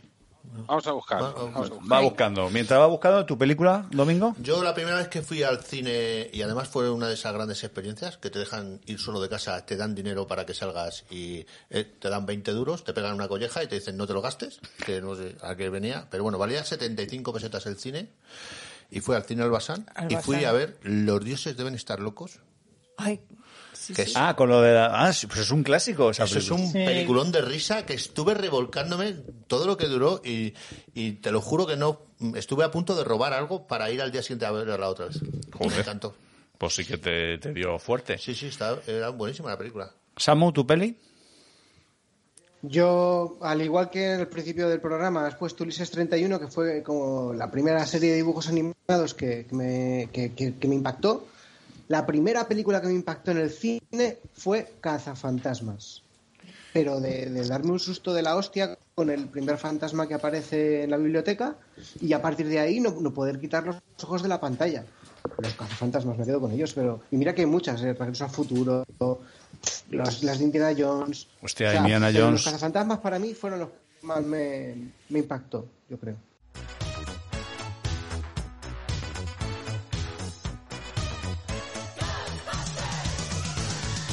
Que odio esa película. Cuando la vi, dije, pero esto es un puto engaño, macho. Que va, Ah, pues a bonita. mí me pareció un puto engaño, macho, la, la película aquella. Y mira que fui, creo que fui al cine a verla, pero me pareció, dije, pero esto, una tomadura de pelo, macho.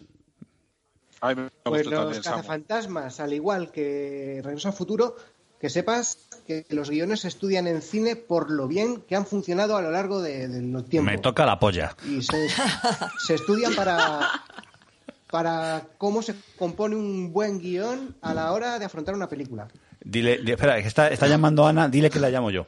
No, se está despidiendo Bea. Ah, que se está despidiendo, Bea. que sabe que estaba. Bueno, pues Bea, que te estás despidiendo, pues nada, que sí, que adiós. No, un- que vuelve luego. Ah, que vuelve luego. Es un inciso que Ah, tiene que, es- hacer. Que, que tiene que hacer, vale. Oye, ¿queréis que hagamos la paradita de la para echar un pis, pongo un temita y hacemos un pis? Mientras, tres minutos. O, o un orinal, lo que tú O- sí, me- un pis. eh, ¿Os No, no, parece? pero, pero yo voy a decir que mi, mi peli fue E ET. Ah, espérate, Ete. Ah, yo también termina la ronda. peli. Tú, peli, Marina, Marina. Claro. Yo tengo dos. Pesadilla en Helm Street, que me dejó traumatizada. Yo- yo me salí del cine del miedo Esa que me yo creo dio. que- esa yo creo que traumatizó a, mucha a toda esa generación. Y luego otra más candida, mucho más bonita, Los Goonies. Ah, que también. además esa se la he puesto a mi hijo y le encanta. Yo creo que hasta la nueva generación de ahora les Es gusta. que han envejecido muy bien esas pelis, sí. Pesadilla en el Strip era mi tercera opción porque me, pa- esa fui yo a verla al cine aquí al, Al del canguro. al del canguro. O el zoco sería. No, al no, canguro. no, al cine del canguro. Y me pareció, bueno, me quedé flipado, me pareció un que fui peliculón. Y de hecho es una película que, que todavía que está, que está muy bien. Que... ¿Quién no ha saltado de la cama pensando que se iban a salir por ahí unas ¿Y, cuchillas? y te suena esto, Marina? Uno, dos, ya viene por ti.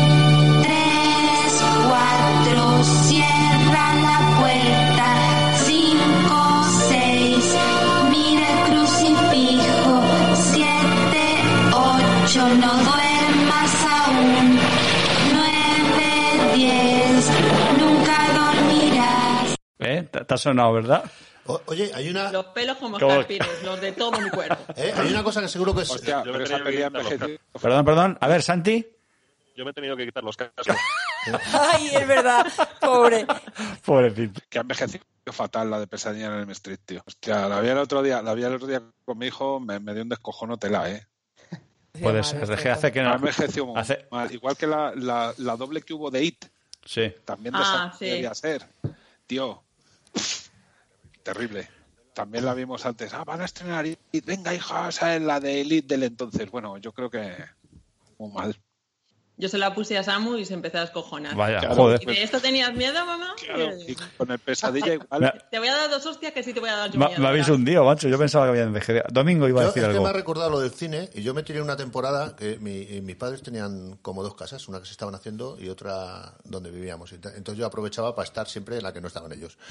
Y, y- y tal. Y yo me acuerdo que fui a ver una peli que eran como cuatro historias distintas.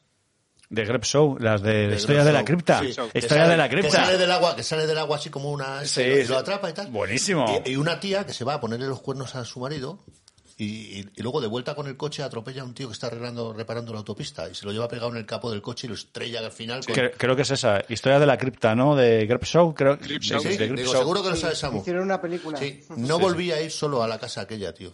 Me fui al cine, me fui al cine y entonces se me acabó el picadero. O sea, porque me acuerdo que el rato eh, iba con una moto y tal y paré en la puerta para abrir y tenía la sospecha que venía el tío ese del chubasquero amarillo detrás y, y- y se me acabó mi, mi historia de ir solo a- allí ya. Joder, pues sí que estuve te- traumatizado bastante tiempo y yo creo que tenía 18 por lo menos, ¿eh? Sí que te dio fuerte.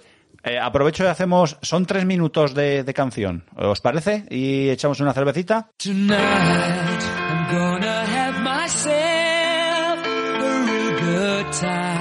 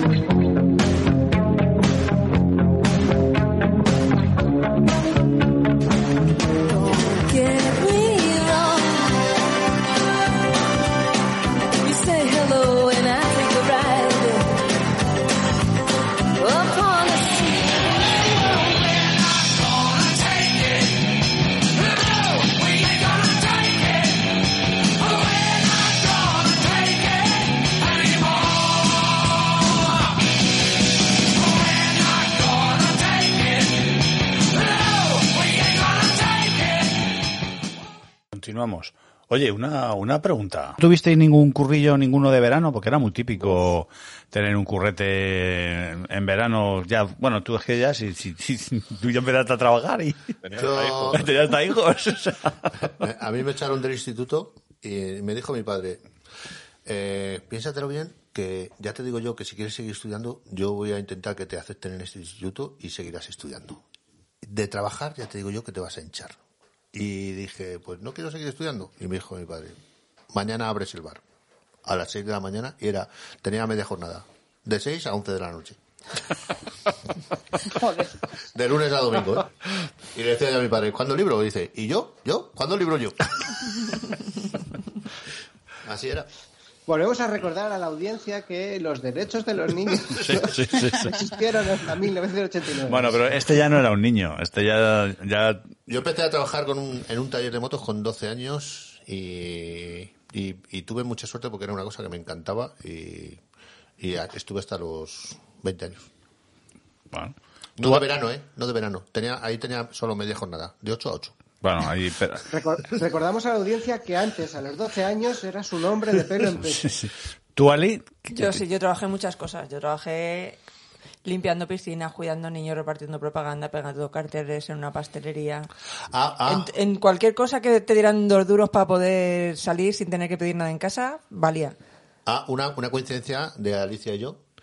Eh, mi padre me llevaba a trabajar a la pastelería cuando era más joven. Ah, bueno, que yo trabajé con tu padre. Y yo, claro, y yo lo que hacía era, yo descargaba eh, unos carritos vacíos donde iban colocados todos los bollos y entonces yo llegaba, mi padre aparcaba como en doble fila en una pastelería en la calle Real en Villalba y yo me bajaba los carritos, los montaba en el ascensor y los subía hasta la última planta, que era donde se subían.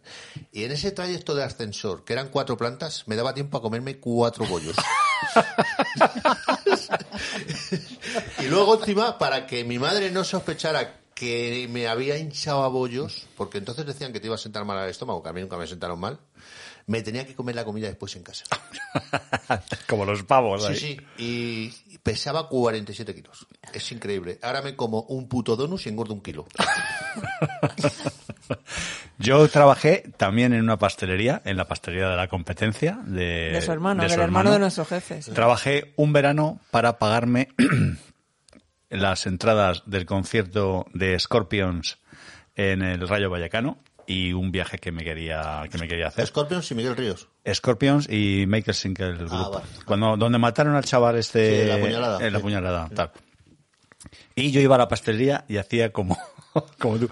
Yo me metía en la cámara frigorífica donde tenían la mezcla hecha para rellenar las empanadas y tenía 25 segundos antes de que entrase el otro con el carrito y metía las manos en los perolos y, me las y comía como un puto cerdo porque me encantaba el atún con todo el... O sea, y me lo comía, pero de eso que salía con los mofletes. Yo me comía la nata montada a cuchara. Ah, bueno, a puñados. También, sí, sí. Y- Eso lo- todos los que hemos trabajado en el mundo de alimentación al final. Y luego nos decía el encargado, oye, ¿os podéis llevar estos, estas pastas que eran las caducadas? Tal? Y yo se las cambiaba y me llevaba las buenas. y les Le cambiaba la etiqueta y me llevaba las buenas. Esa- ese fue Luego- otro curro lo que tuve.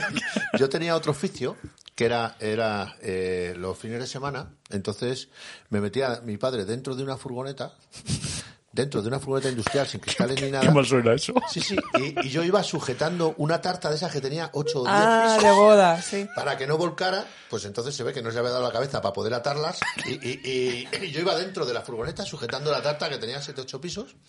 Y claro, cuando mi viejo se le olvidaba que yo iba atrás, pues tomaba tres o cuatro curvas esas rápidas y, te, y, y salías de, de nata hasta arriba y tal. Y, y me acuerdo que mi padre cogía un cartón y volvía a retocar la tarta como si no hubiera pasado nada y yo iba blanco entero. Iba varios kilómetros, me acuerdo, montado. La subían aquí a Fuente Pizarro, que es una urbanización que está llena de curvas aquí en Villalba Pueblo. Y arriba... Donde se casaron Juan y Tere. Donde se casaron Sí, sí. Juan y Tere. Pues sí, ese fue... Javi, ¿tú tuviste currelillo? Yo curré, pero es que igual los descojonados. Yo, era- yo trabajé de socorrista.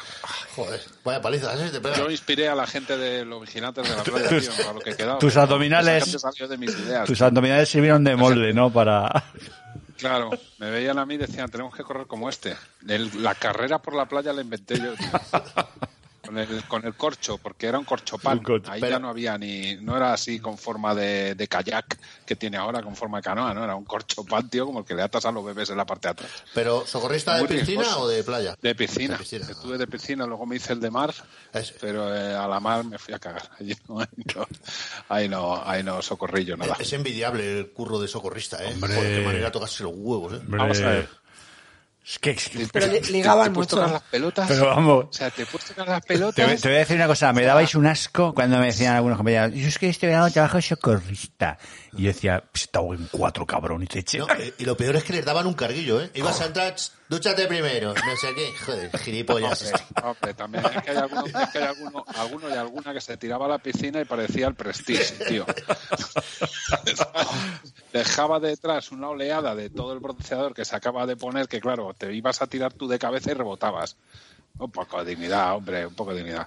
Nada, nada. No, pero básicamente hice eso y dar clases. Clases a pobres incautos con los que me pagué las guitarras. Muy bien, eso, eso, eso te dignifica más como hombre. Vea, ¿Y no ligabas, Javi, con el... De socorrista, yo es que siempre Sí. Vea. hombre, ligaba porque iba, iba por condones. El único que lo ha reconocido aquí en la Sí, mesa. Pero no, no era, no era por el socorrismo, tío. Donde tengas la olla, yo siempre he sido muy claro. Donde tengas la olla. Yo es que mi, mi primer amor era socorrista, era el que me cantaba la canción del Stevie Wonder. Hostia. Claro, ahí está todo. Sí, todo eso ya es un mito, ¿eh? De todas formas, Sí, sí, sí. Mito- hay, hay una, Y me peleaba con todas las del pueblo ahí, por él.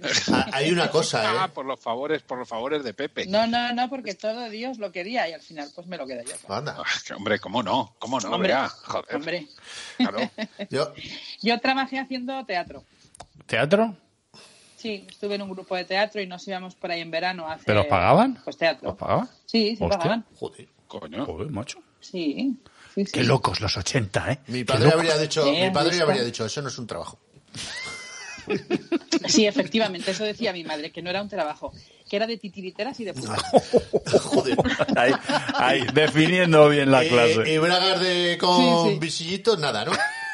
No, no, no, no, ni bragas buenas ni nada porque me iba a hacer teatro. ¿Y dónde vas tú con esas bragas? Bueno, eh, que no lo ha dicho Javi, pero lo digo yo. O sea, eh, la primera vez que un chaval se encuentra con un paquete de condones, ¿qué es lo que hace? Inflarlo. Inflarlos. Venga, coño, ponérselo y hacerse una paja de toda la vida. Para ver qué pasa. Para saber cómo funciona. No hay que probar, ¿no?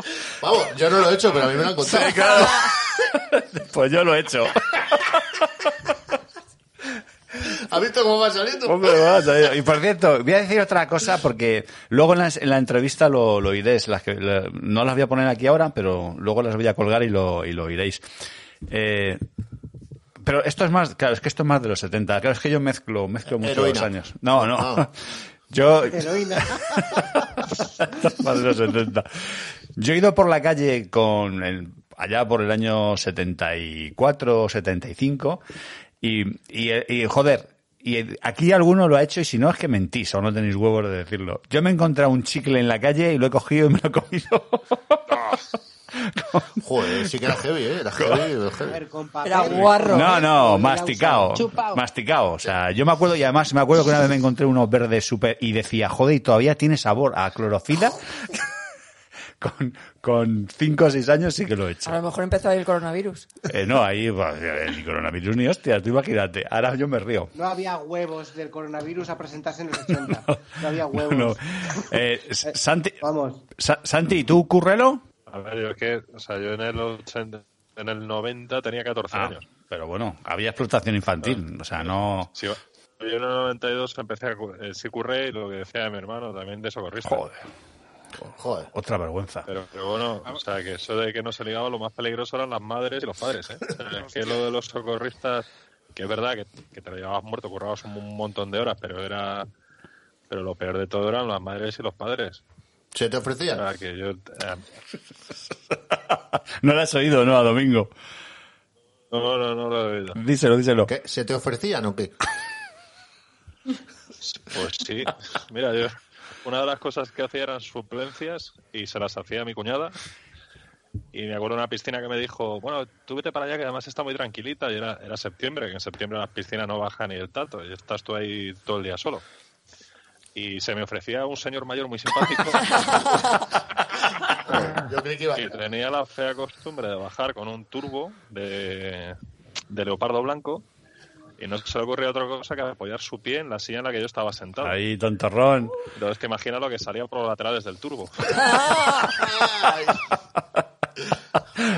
Yo creo que casi me ha dado más asco que el chicle de Jesús. tío. A mí también. Prefiero mil Te pedía, te- Santi, te pedía que le untaras la crema.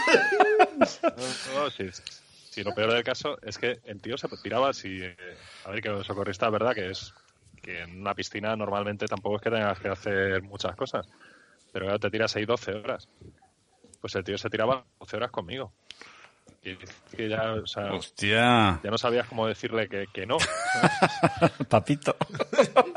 No sabías a dónde mirar.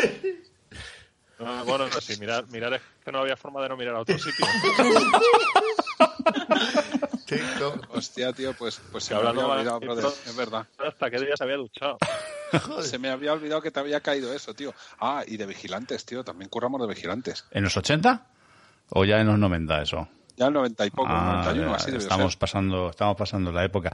Y, y si os pongo este sonido, ¿a qué, a qué os suena?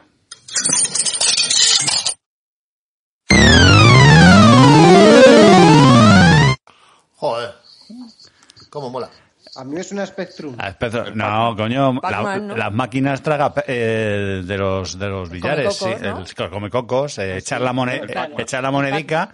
A ver, hemos hemos crecido en, la- en, en la- en los recreativos, co- copón, ¿o no? Sí, sí, sí, en los billares, recreativos, futbolines. Hemos, hemos vivido el auge de aquellas máquinas. eh, Y joder, cuando trajeron eh, la máquina esta de, de- de dragones, tal que eran dos Y pantallas, que eran dos pantallas, Sí, que era. de Dungeons and Dragons. Eso, Sí, sí, sí, eso sí. fue. el- Bueno, yo decía, madre Eso mía. era para gilipollas porque era más cara la moneda. La normal te costaba 25 pesetas, esa costaba más y solo había dos pijos de mierda jugando siempre ahí. Costaba Y era 20 duros dos créditos. ¿Ves? Sí, sí, Era sí. carísimo. era esa máquina. Y yo, de- y yo decía, ¿dónde vamos a ir a parar? Con la tecnología esta. Marina. Oye, una cosa, que yo me he dado cuenta que vosotros os metéis mucho ahora con, la- con los chavales que están todo el día conectados, pero en realidad vosotros habríais hecho exactamente lo mismo si no fuera porque teníais que desplazaros a los lugares y echar una puta monedita. La diferencia es que ellos no se tienen que desplazar ni echar moneditas. Ahí- Pero en realidad el tiempo más o menos le dedicabais lo mismo. Ahí quería yo llegar a una cosa. Eh, lanzo una pregunta al aire. ¿Vosotros sabríais qué habría sido de nosotros si en nuestra época, si en los finales de los 70 y los 80 hubiese habido internet? Todo el puto día viendo porno, macho. No, hombre. Ah, pues alguno las manos en callecitas. Fijo. Yo creo que hubiésemos muerto. No sé, yo estoy más contento de que no llegara a esa época en nuestra juventud. ¿eh? Yo creo que hemos disfrutado mucho más de lo que disfrutan los chavales ahora. Yo creo que sí. Yo pienso Es que era distinto. El ambiente de los billares o de, de los recreativos y tal. Yo es que he vivido el auge y el declive. O sea, cuando, cuando se empezaron a hundir todos esos negocios, que nosotros aún seguíamos siendo usuarios de, de esos sitios, o sea, es que era súper triste, tío. O sea, porque eran, era una forma de vivir que se extinguía. Por- porque ahí quedabas, o sea, en los sitios estos eh, eran, eran centros sociales. Allí te juntabas con los amigos del barrio, con los conocidos de otras clases de otros institutos, con, no sé, organizabas allí tus primeras, eh, pues eso, fiestas. Pajas y en así. grupo. Bueno, pajas en grupo. Yo de ahí- No, pero conocías allí a las chicas, allí quedabas para, para conocer a, a chicas también. y- Yo de ahí recuerdo una vez que una amiga eh, trajo, estuvo como intercambio con una chica catalana. Entonces nos fuimos a, a los recreativos de enfrente de donde curraba y de enfrente de la pastelería aquella. eh, y entonces en, en Cataluña eh, que te matan es que te follan. Entonces, eh, imagínate, en esa edad la tía está gritando en una máquina de esta, en la máquina de fuel, no sé si os acordáis. Sí, sí, de- la de- máquina de del la- fuel. de- del espacio, sí. Sí, que decía ya que me follan, que me follan, que me follan. y eso me acuerdo que estaba todo, el- todo toda la gente del del recreativo mirándola como diciendo, ¿qué pasa ahí? Y nosotros sin saberlo. Los recreativos molaban.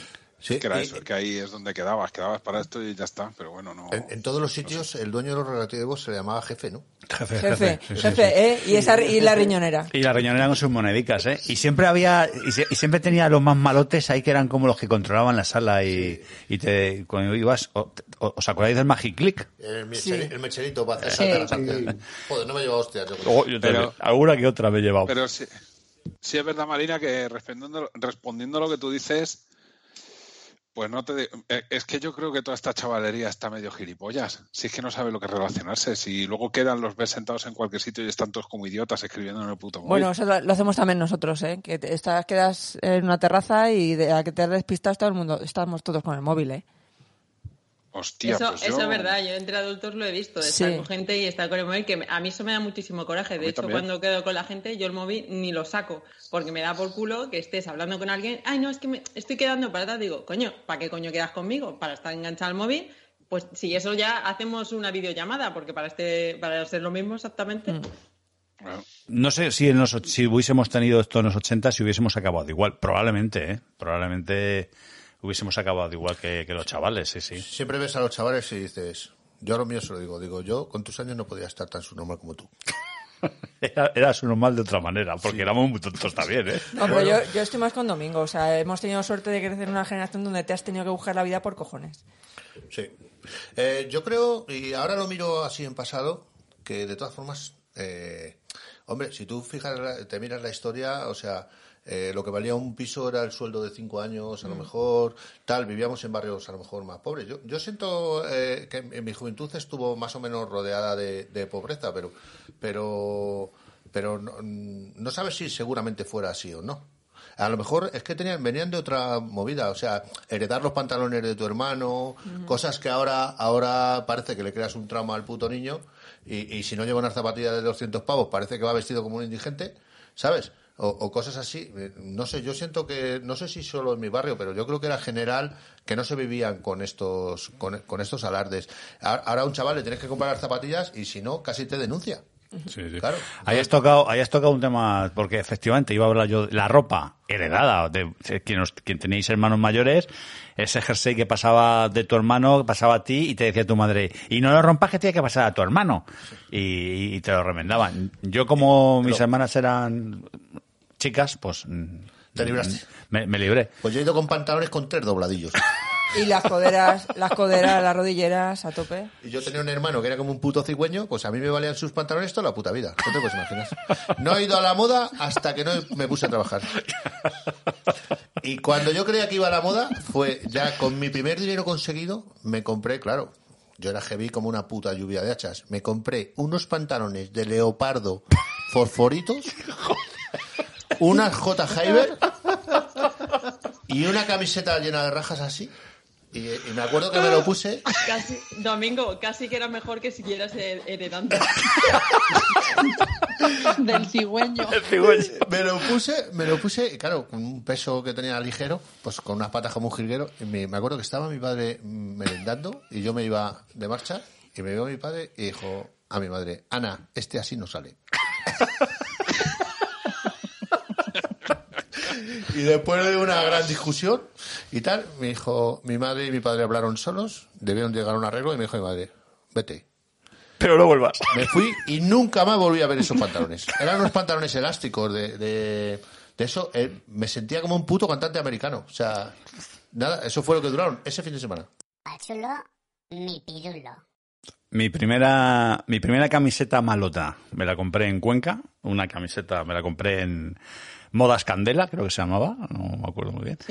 Y era, pasé por la, por el escaparate y vi una camiseta negra con una calavera y una serpiente que salía y una espada que lo atravesaba. Pero con unos colores, es que todavía veo los colores verdes de las escamas de, de esa. Y me la compré de inmediato, no sé si me costó pues 300 pesetas o, o sea, me costó una pasta para la época. Y llegué a mi casa, me miró mi padre de arriba abajo y me dijo, ¿quién te ha... Porque claro, no se pudo imaginar que yo me había comprado eso. Me dijo, ¿quién te ha regalado eso? y que me ha regalado un amigo.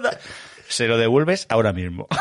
Y entonces yo tenía la camiseta escondida y me la cambiaba cuando salía a la calle, claro, porque si no esa camiseta volaba. Y, y- y luego el corte de pelo. Yo me acuerdo, volver, cuando yo tenía un pelo, yo- a mí me gustaría tener el pelo como el cantante de los Yuro. Pero la realidad es que mi pelo era, es una mezcla entre jabalí y tal, y yo me parecía mucho, pero muchísimo, al Puma. A José Luis Rodríguez, al de... Entonces, yo me quería parecer al de Yuro y, y Y parecía... te acabas pareciendo el puma. Pero sin el moreno. Sin el moreno. Y, entonces, claro, era, una- era un mixto de, heavy y de los chichos. y, no había manera de domar eso. Entonces, yo me acuerdo que mi padre eh, me decía, yo me, me lavaba el pelo dos veces al día. Y mi padre me miraba y me decía, si te lavaras los huevos, lo mismo que el pelo. Domingo, entre el pelo, las mallas, tú eras una anomalía de la humanidad. Y me decía mi padre, vete a cortarte el pelo. Y entonces, el proceso de cortarte el pelo era que íbamos los dos hermanos juntos, nos cortábamos el pelo, volvíamos, y al día siguiente iba mi padre, se cortaba el pelo y le pagaba lo de los tres. Entonces, claro, yo llegaba de cortarme el pelo y me miraba mi padre y me decía, ¿qué has ido a que te peinen? Vete a cortarte el pelo otra vez. Y te hacía pasar esa humillación que era volver al peluquero y decirle, córtame un poquito más, que es que mi padre dice que tal. Y entonces, claro, al final, al final ya tu padre ya tira la toalla, lo da por imposible y, tal, porque no había manera. O sea, te ibas y decía, córtame otro centímetro. Y así, y tres veces. Eso me lo hizo mi padre. Me hizo ir, bueno, no mi padre, mi madre, tres veces a que me cortasen el pelo. De eso de que te lo corten más. Y, y volvía a una peluquería que había enfrente del Parque San Julián. Y me lo cortaba más. Es que me ha dicho mi madre, ya te he dicho yo que a tu madre le gusta bien corto. Me lo cortaba y yo decía, aquí así está. Y volvía y, bueno, con deciros que es que a mí, en el barrio, cuando nos peleábamos con lo de la- los, enemigos, me llamaban el calvo, decían, decían, decían, agarra al calvo, agarra al... Y sabía que era yo, porque iba con el pelo, pero súper rapado, súper rapado, súper rapado. Y claro, al calvo a mí se me veía la, pelota, yo me asomaba por entre las vías y claro, me relucía la pelota y me metían unas pedradas porque encima era muy rubio, muy rubio.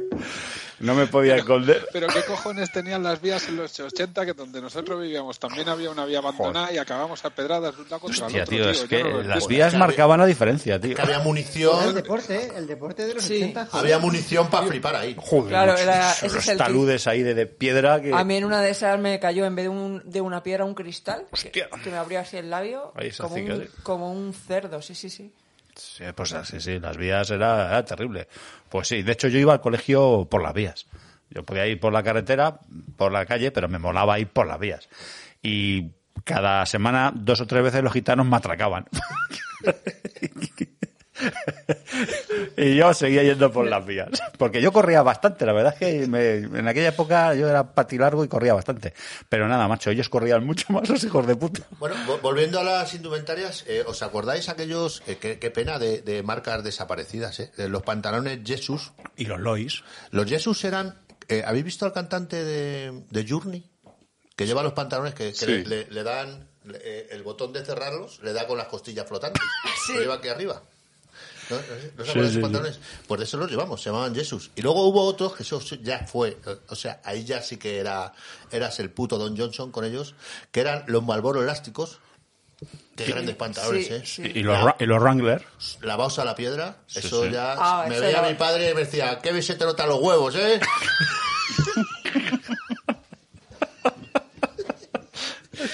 Como las campanas del campanario. Te vas a quedar estéril. Eso, eso, eso me dijo alguna Anda, vez. que vaya ojotería, con 18 años pero ya de que era otra.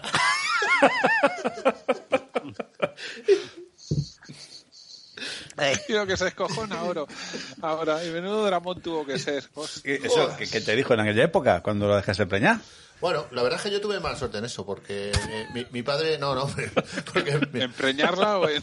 no, bueno, empreñarla, eh, no sé, yo creo que fue más buscado por ella, pero bueno, que, que no, en- en- el, el tema está que casi fue una alegría en casa, porque mi padre tenía cáncer y se iba a morir muy rápido, entonces, pues bueno, eh, que caía la suerte que a lo mejor iba a ver su primer nieto, ¿no? No fue una, no fue una tragedia.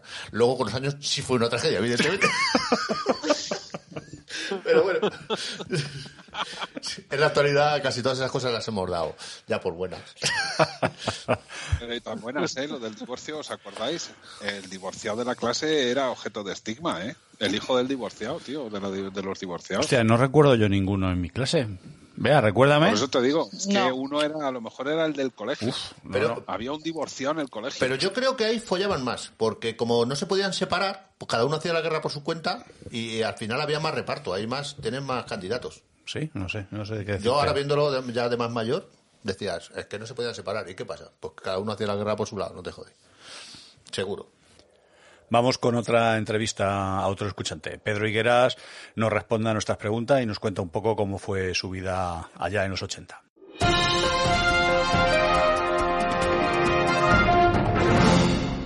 Pedro, antes de nada, muchas gracias por, por querer participar con nosotros en este podcast dedicado a esos queridísimos, añorados años 80. Así que, oye, antes de empezar, porque claro, yo te he pedido colaboración y yo a lo loco, eh, ¿tú, tú, ¿tú qué edad tenías en los, o sea, cuando empezaron los 80, qué edad tenías? ¿Qué, qué edad tienes?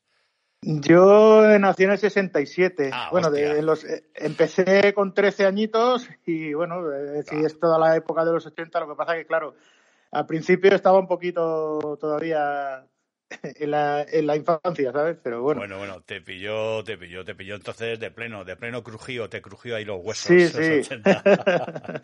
Perfecto. Bueno, pues te quería preguntar así de, de principio, ¿cuál es tu canción, tu canción de los 80? Ese tema que lo ponen y te hace un chasquido el bolo y dices, hostias, estoy allí otra vez. A ver, eh, la canción de los 80 es complicado escoger una sola, porque la verdad que en, esa época eh, había muy buena música.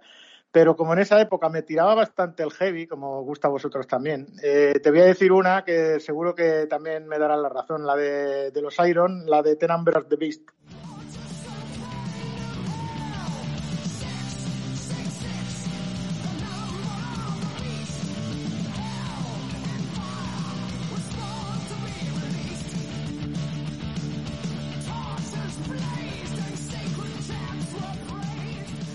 Hostia, tío, me has dado en todo el bebé.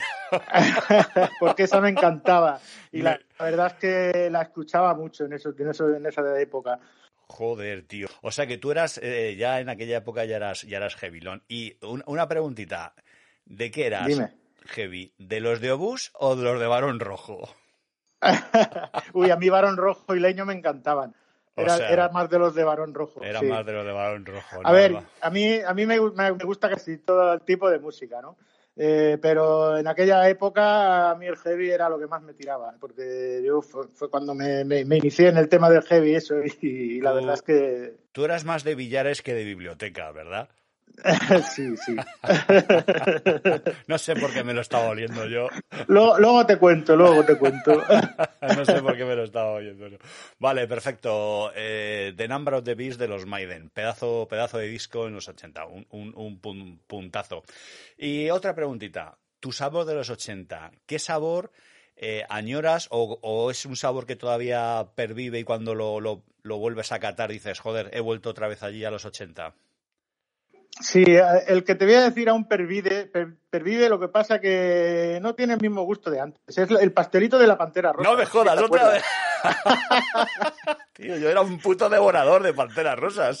Buah, pues es- es- estaba buenísimo y, y la verdad que aún existe, pero no le encuentro el mismo gusto que tenía antes, porque las cosas la verdad es que han Bueno, cambiado. yo creo que es porque hemos perdido paladar. Porque,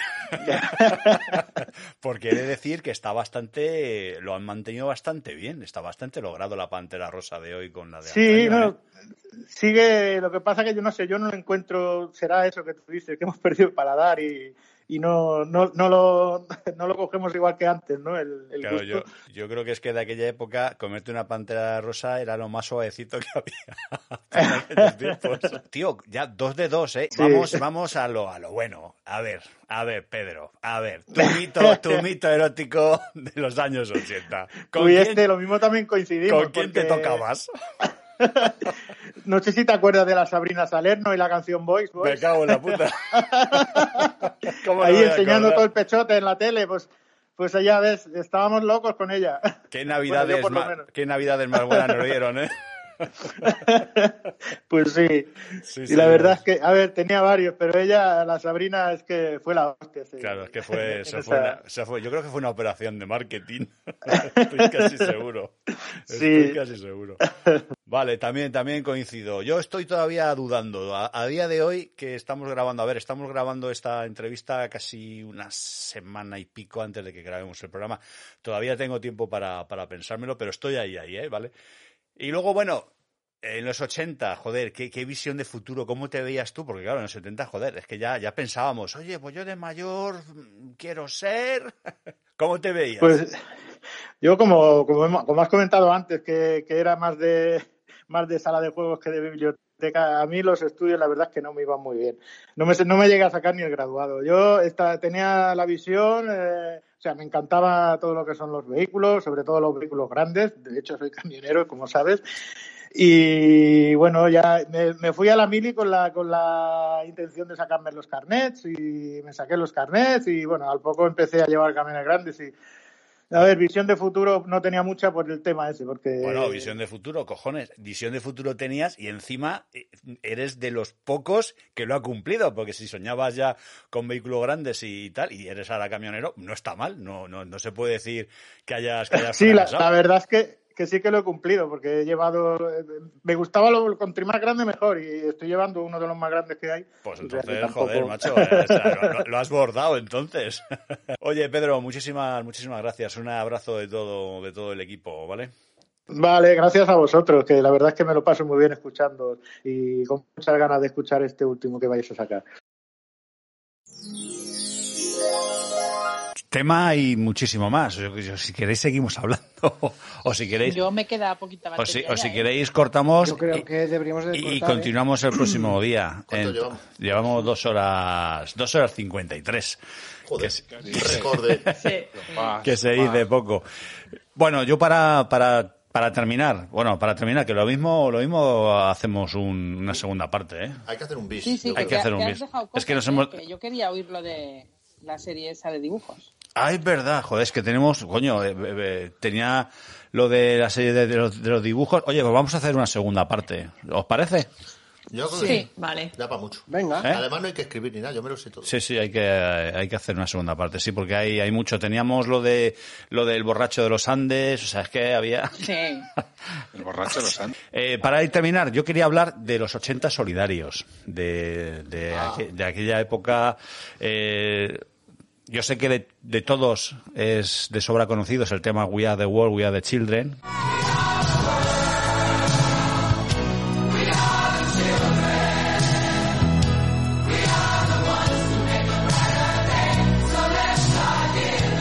que nos machacaron en aquella época, que fue de 1985. Recordar a los amigos nostálgicos que fue escrita por los grandes Lionel Richie y Michael Jackson. Lo de grande lo digo por los dos como artistas, porque en el caso de Michael Jackson lo de grande como persona lo vamos a dejar aparte para, para un estudio. Sí, porque, porque se puede discutir. Se puede discutir que ¿eh? fuese Eso, grande. Yo no estoy de acuerdo del San Benito que le han colgado. Pero bueno, Yo tampoco, yo tampoco. Pero bueno, es, lo dejamos para otro, otro tema. Bueno, ese tema fue sacado para enviar fondos y ayudar a una hambruna que asoló, asoló el continente africano por, en el año entre el 83 y el 85, que llegaron a morir más de un millón de personas por una hambruna que, azotó en, aquella época. Esta iniciativa que sacaron grandes artistas, la del We con el tema We Are the World, We Are y luego eh, la cesión de, de derechos de autor de ciertos temas, no fue una idea original de ellos, fue fue una idea de, de los británicos. ¿Por? ¿Por qué te ibas a reír? Creí que ibas, no, creí que ibas a decir que era de Perales, la de que canten los niños. Hostia, esa también. Los niños que hacen la voz, que hagan al mundo escuchar, que unan sus voces y lleguen al sol, en ellos está la verdad. No, ya, ya hubiésemos querido. Nosotros hemos exportado grandes cosas, lo de. Perales y lo de la Macarena. Bueno, allí en, en, en Gran Bretaña surgió la superbanda By Night, en la que estaban componentes de U2, Genesis, Sting, Duran Duran, Status Quo, tal, tal, tal. Lanzaron, lanzaron una canción y luego, que para, también para coger fondos, y luego fueron lo- los americanos. Pues bien, eh, esta fue la que más repercusión tuvo, la de We Are the World, We Are the Children, más que nada por los artistas que, que salieron y la gran repercusión que tuvo en los, en los medios. Pero como os decía, amigos heavies, millennials, si alguno está escuchando este programa, este, este dato que os voy a dar ahora quizá no lo conozcáis, así que tomar buena nota, ¿eh? para que sepáis que en los 80 el mundo del heavy también fue solidario y hicieron también una versión eh, de ayuda a África con un, con un temazo. Los heavies de antaño, que ahora serán cincuentones, algunos sesentones y puede que y puede que alguno cuarentone, Alguno ha muerto. alguno ha muerto. Imagino que sabrán que y se acordarán de, de esto, pero los, los nuevos seguro que no. Sabrán que las hordas del metal capitaneadas por el único y irrepetible Ronnie James Dio, dejaron durante unos meses de drogarse para sacar un tema en el año 85 que, que fue un puto temazo. No tuvo apenas repercusión en los medios. El mundo del rock en aquella época estaba muy estigmatizado a nivel medios. Yo la conocí mucho después esa canción. Sí, ¿verdad? De hecho, en aquella época pocos, pocos la, la conocimos. Y fue un temazo que es con el que nos vamos a despedir.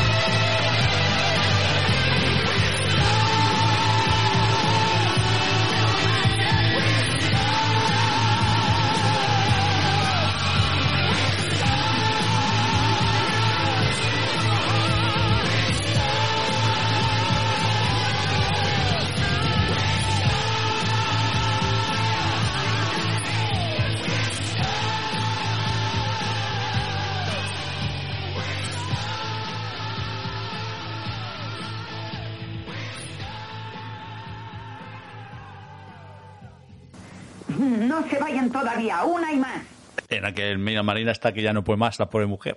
Son muchas horas. está haciendo sus ejercicios. Que me duele el culo, me duele la rabadilla, lo siento. Así creo que fue el 85, lo tengo aquí apuntado. Pero no lo sé. Luego lo corto. bueno.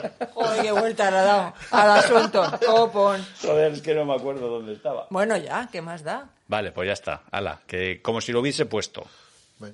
¿Vale? Vale. Ya está. Pues No, vas a No. poner, no la vas a, no la vas a poner. ¿No la vas a porque- poner? Luego la pongo. ¿Queréis oírla o qué? No, no, eh, No, yo luego la ya he lo escucho. varias veces estos días. Ah. Vale, bueno, lo que no he dicho, lo que no he dicho es que participaron miembros de la banda de Dio, Will Masteel, Queen Roth, Iron Maiden, Moldy Crew, Twisted Sister, Queen Rights, etcétera, etcétera, etcétera. Los más Pues granados yo recuerdo a. Brian May, ¿no? Por ahí. Yo creo que no estuvo Brian May, no. Yo creo que no. No, la, hicieron, sí, la sí hicieron los, la hicieron los guita- creo que eran los guitarristas de Rainbow y Dio. Sí, Y Car- Ian sí, Campbell y- Carlos Cabazo. Carlos Cabazo también de los. Carlos Cabazo de. Twisted Quiet Riot. De Quiet Riot. De Quiet Riot, sí. Rayos. Pero también estaba por ahí George Lynch, el que tocó en Dokken. Sí, sí. Que era un figurón, Sí. el cabrón. Malstein. por Yesterday and Today también. Sí, el de Yesterday. Es- también estuvo por ahí, o sea, un puto Con, eh, temazo. con esos pelazos que da una envidia ver el vídeo, ¿eh? Eh, Qué sí, pelazos. ¿eh? Tu sueño, pelo jabalí. Pues además, lo cachondo del vídeo también es que el de Wasp siempre ha estado pirado. Siempre hacía el gesto ese de la mano de así. Y en el vídeo del Weird Stars, cuando están enfocando a todo el coro y demás y demás, también lo hace el pirado del de Wasp y demás. Eran todos como muy auténticos en sus cardados. Canta hasta Rob Bueno, Halford un trocito Sí, también. sí, de Ves- los a, ves a Rob Halford y a mí me sorprende que la gente cuando, se- cuando dijo que era gay se sorprendiera. O sea, porque le ves en el vídeo, tío. Y esa forma de coger el micro no. Eso se lo he dicho, Lleva- eso se lo he una dicho. camiseta- Lleva una camiseta de tirantes hasta, los, hasta el ombligo. O sea, que- Sí, eso, eso da para otro. sí, El- eso da pa' otro Tu tema. padre Jesús era un visionario con esto, porque a ti te lo decía, que no escuchas más que a maricones, y en muchos casos tenía razón. Hostia, en el de Judas sí, pero yo recuerdo a mi padre el primer disco de Poison que vio la carátula, que es el look de Cat Dragging ese con los pintados. O sea, que mi padre lo vio y, y, vamos, no me, no me excomulgó pues porque no era cura, tío. Sí, sí. Estos maricones que son los que escuchas. sí. Y con ra- no le- no- bueno, Y con razón. con razón, No, vi bueno, portada digo, esto no eran otras, eran otros tiempos. Bueno, chavales, que lo dicho, corto aquí. Madre mía, editar esto va a ser un suplicio. Yo, Te vas a cagar. Se, se nos ha ido de la Sí. mano. yo, yo lo, Sí. lo cortaba por la mitad y hacía dos. Yo también, yo también, sí. Hemos agarrado más de lo que podíamos abarcar. Es Yo que- lo cortaba por la mitad, hacía dos, metía A las mí me estaba entrevistas y la espalda, la tenía machacada. Pero es que sí, Y eso que no hemos hablado de la Super Pop. claro, es que, Sí. es que si, corto, si corto por la mitad y No. hacemos dos, todavía nos quedan mogollón de cosas por Claro, pero es que tratar. te da, te da para tres. Te da ¿Hacemos para... tres? Sí, sí, te da para tres. Te da para cuatro. Si este ritmo lo puedes llevamos hacer, la puedes hacer un spin-off del podcast. Podcast de los 80, tío. Yo, yo no he traído nada apuntado. Si me traigo algo apuntado, hacemos seis horas. Sí, sí. Yo es, que, yo es que tampoco, por eso dije que no hacía falta casi traer nada. Digo, con lo que vayamos sacando y preguntando, como decía Alicia, va, va saliendo. Es que con lo que ha dicho Bea de la Super Pop, tío, es que la siguiente, pre- o sea, otra de las preguntas es con qué forrabas tu carpeta del Hostia, de- tío. mío, Claro, qué macho. Hostia, yo tengo la mía todavía, ¿eh, chavales? Me la Yo quedé. tengo, Yo la- yo yo tengo de esas de la Super. Pop. Y Marina, Marina tenía, o ya no, Marina, que para la más joven. Yo, o sea, yo he llegado a tener la Superpop, lo que pasa es que a mí no me dio por esa moda de forrar las carpetas con la foto. Yo era un poco rara y la forraba con dibujos que hacía yo. Y de hecho me castigaron una vez porque me dio por dibujar, como para mí era muy curioso el cuerpo humano, me dio por dibujar un hombre y una mujer desnudos y los puse en la carpeta. Y no se me ocurrió nada más que hacerlo cuando estaba con las monjas. Entonces la requisaron. Ah. Eso era espíritu rebelde, Marina. Para Eso es el- mirarla. Claro. Claro, me daba mucha curiosidad, no sabía, y de hecho el pene lo dibujé extra largo. Eras una visionaria. Claro, Como el anime japonés, las tías tienen las tetas así cuando todas las japonesas son. A ver, Eh, como que no. que no ha dicho, que no ha dicho largo, que ha dicho extra largo y ha hecho un movimiento con la mano como diciendo, Sí, pero no lo ha había hecho. carpeta. Lo, lo que mola Movimiento de aquí a aquí. Claro. es que el gesto ha sido como de decepción. el gesto ha sido como de De decepción. Ah, ah, es verdad que dice Domingo que, que- lo has dicho como con decepción, ¿no? Que luego la verdad no es así, ¿no? Hay de todo, de todos los tamaños, grosores, todo. Vaya, vaya. Bueno, es verdad, yo pues yo creo que todavía tengo eh, abajo en el trastero una carpeta decorada. Yo tenía con la, con la cuando hizo los Maiden la gira del Powers Life, cogí de una revista lo del escenario de Lady eh, en, en momia y lo tenía forrado con, con eso. Con Yo pues eso. A, a mí me flipaba mogollón ver carpetas, pero yo nunca he tenido una carpeta forrada porque he sido un manazas siempre para lo, lo plástico y, y- y lo de montar cosas. Entonces, yo- no, a mí no me salía. Yo me mm, liaba a pegar con el pegamento este de barra y tal, y acababa con mis manos pegadas entre sí, pero no había nada en su sitio. O sea, era como un follón. ¿no? Yo- eran manazas eso. Bueno, pues quedan, que, es que quedan un montón de cosas. Me cago en la puta, es verdad. Bueno, le- le dedicamos un rato, aunque sea otro día. Pues sí. Y si sale para dos, sale para dos. Y si, y si no, pues, pues hacemos el principio de un programa de esto y luego seguimos con otra cosa. Pero es que si nos liamos con los 80 no hay siguiente programa, o sea, continuamos con los 80. Yo creo que como... Pero sale para dos, eh, Domi. Sale para Sí. dos. Tengo yo aquí una lista de juegos que quiero escuchar que vuestra quedan- Que opinión. sí, sí, es que hay un montón de cosas y mierdas que comíamos y juegos y quedan un montón. Es verdad. Pues nada, pues entonces el segundo... Y el Y la, y la relación con tus viejos. Sí, sí, sí, es verdad. Eh, A ver, pues ya está. Desde aquí no hay que prepararse nada. El próximo, eso sí, lo que podéis hacer es decir de qué vais a hablar para que nos hagamos y nos centremos en eso. Si dice, Eh, pero nos vamos para las Navidades. nos vamos. ¿Qué vamos a hacer? ¿Vamos a hacer un especial Navidades? ¿O no? Sí, sí, sí, pero yo no vuelvo a dar consejos de cómo entrar Sí, en el porque, nuevo, que madre la- Ay, mía, sí. madre mía, la culpa, la culpa es, No, yo, que- perdona, Bea, fue porque no lo hicimos. la culpa es de No lo hicimos. Me siento, este me, 2020. me siento, o sea, mm, creo que la culpa Y no, mía no, ya te lo digo yo, la culpa es tuya. O sea, Lo sé. Yo hice, todos los ritos esos que dijiste, todos los ritos de los satánicos y mira la que se No, no. Todos los No, hice. no, y yo también, y yo también. Y putos satánicos, o sea, la, la cagamos, la cagamos. Es imposible, en es- el de Navidad hablo de otra es cosa. imposible que hicieseis todo lo que dijo porque era imposible mm, hacer todo lo que dijo y que saliese bien. O sea, los que le Bueno. hicisteis caso lo habéis hecho mal y así ha pasado lo que ha pasado. Yo no, yo no lo escuché, pero era Menuda. tipo la braga rojas, todas esas cosas. das una vuelta a la casa, te metes las uvas. Y amarillas, rojas unas y amarillas otras. Uy, amarillas para los gitanos, muy mal. Para el Ay, no sé dinero. Las amarillas para el dinero. Sí, sí. Bueno, Y quemar muchas cosas y beber muchas cosas y comer muchas cosas y saltar y dar la vuelta a la... Una que puta cagada que el COVID venía ya por ahí corriendo. impo- imposible, o sea, Fue un reclamo. sí, sí, la has liado parda, hija puta. No, oigo, no tengo batería. de, de todas formas, nunca se puede decir, va- vamos, pero que este año nada, ¿eh? Hostia, no, no, espera, espera, esto toca madera. La gente dice, "Uy, a ver si pasa este año que peor que este. Bueno, espera, espera, ¿eh? A ver si pasa este No, año. no, puede ir a el, que peor. viene, el que viene, viene fino. Sí, ¿eh? viene fino. El que viene, Viene, viene, viene finico. Se, se le ve venir. Tiene con consecuencias. Lo- lo- el que viene es ese bebé que nace en enero el día uno y dices, hostia puta, ¿qué hago con esto? Lo tiro por el precipicio, ¿qué hago con esto? Dios, esto no lo arreglo ni con cirugía estética. En fin. bueno, Pues así, así. Lo, lo que pasa es que antes había alguna escapatoria, porque decías, me voy a ir de este país. ¿Y ahora? Ahora no te dejan entrar en otro. Te- te- El problema es ese. Yo compro, ven- vendo ruedas, vamos, vendo ruedas de, de moto y, y el otro día hablando con un, no, no me llegan los productos y tal y, y bueno, eh, claro, negociar con un italiano nunca ha sido lo, lo mejor. Ay, a- saludo al club de italianos también. Que, y, y me hizo el tío que, pa- Esto ya no se está grabando. Ya que para venir de Dubái a España tuvo que pasar por 16 países. Digo, joder, y yo pensé que era por el COVID. Digo, ¿por el COVID? Dice, no, joder, porque me busca el Interpol.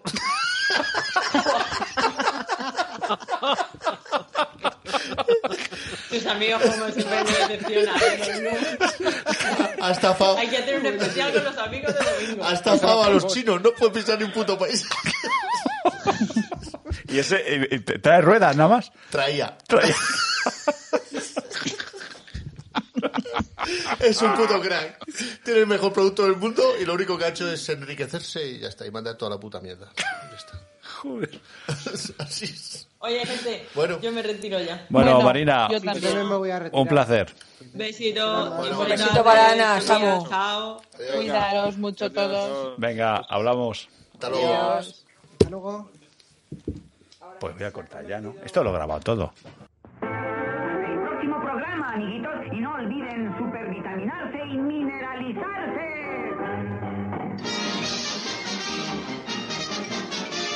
es esto, eso es todo, amigos.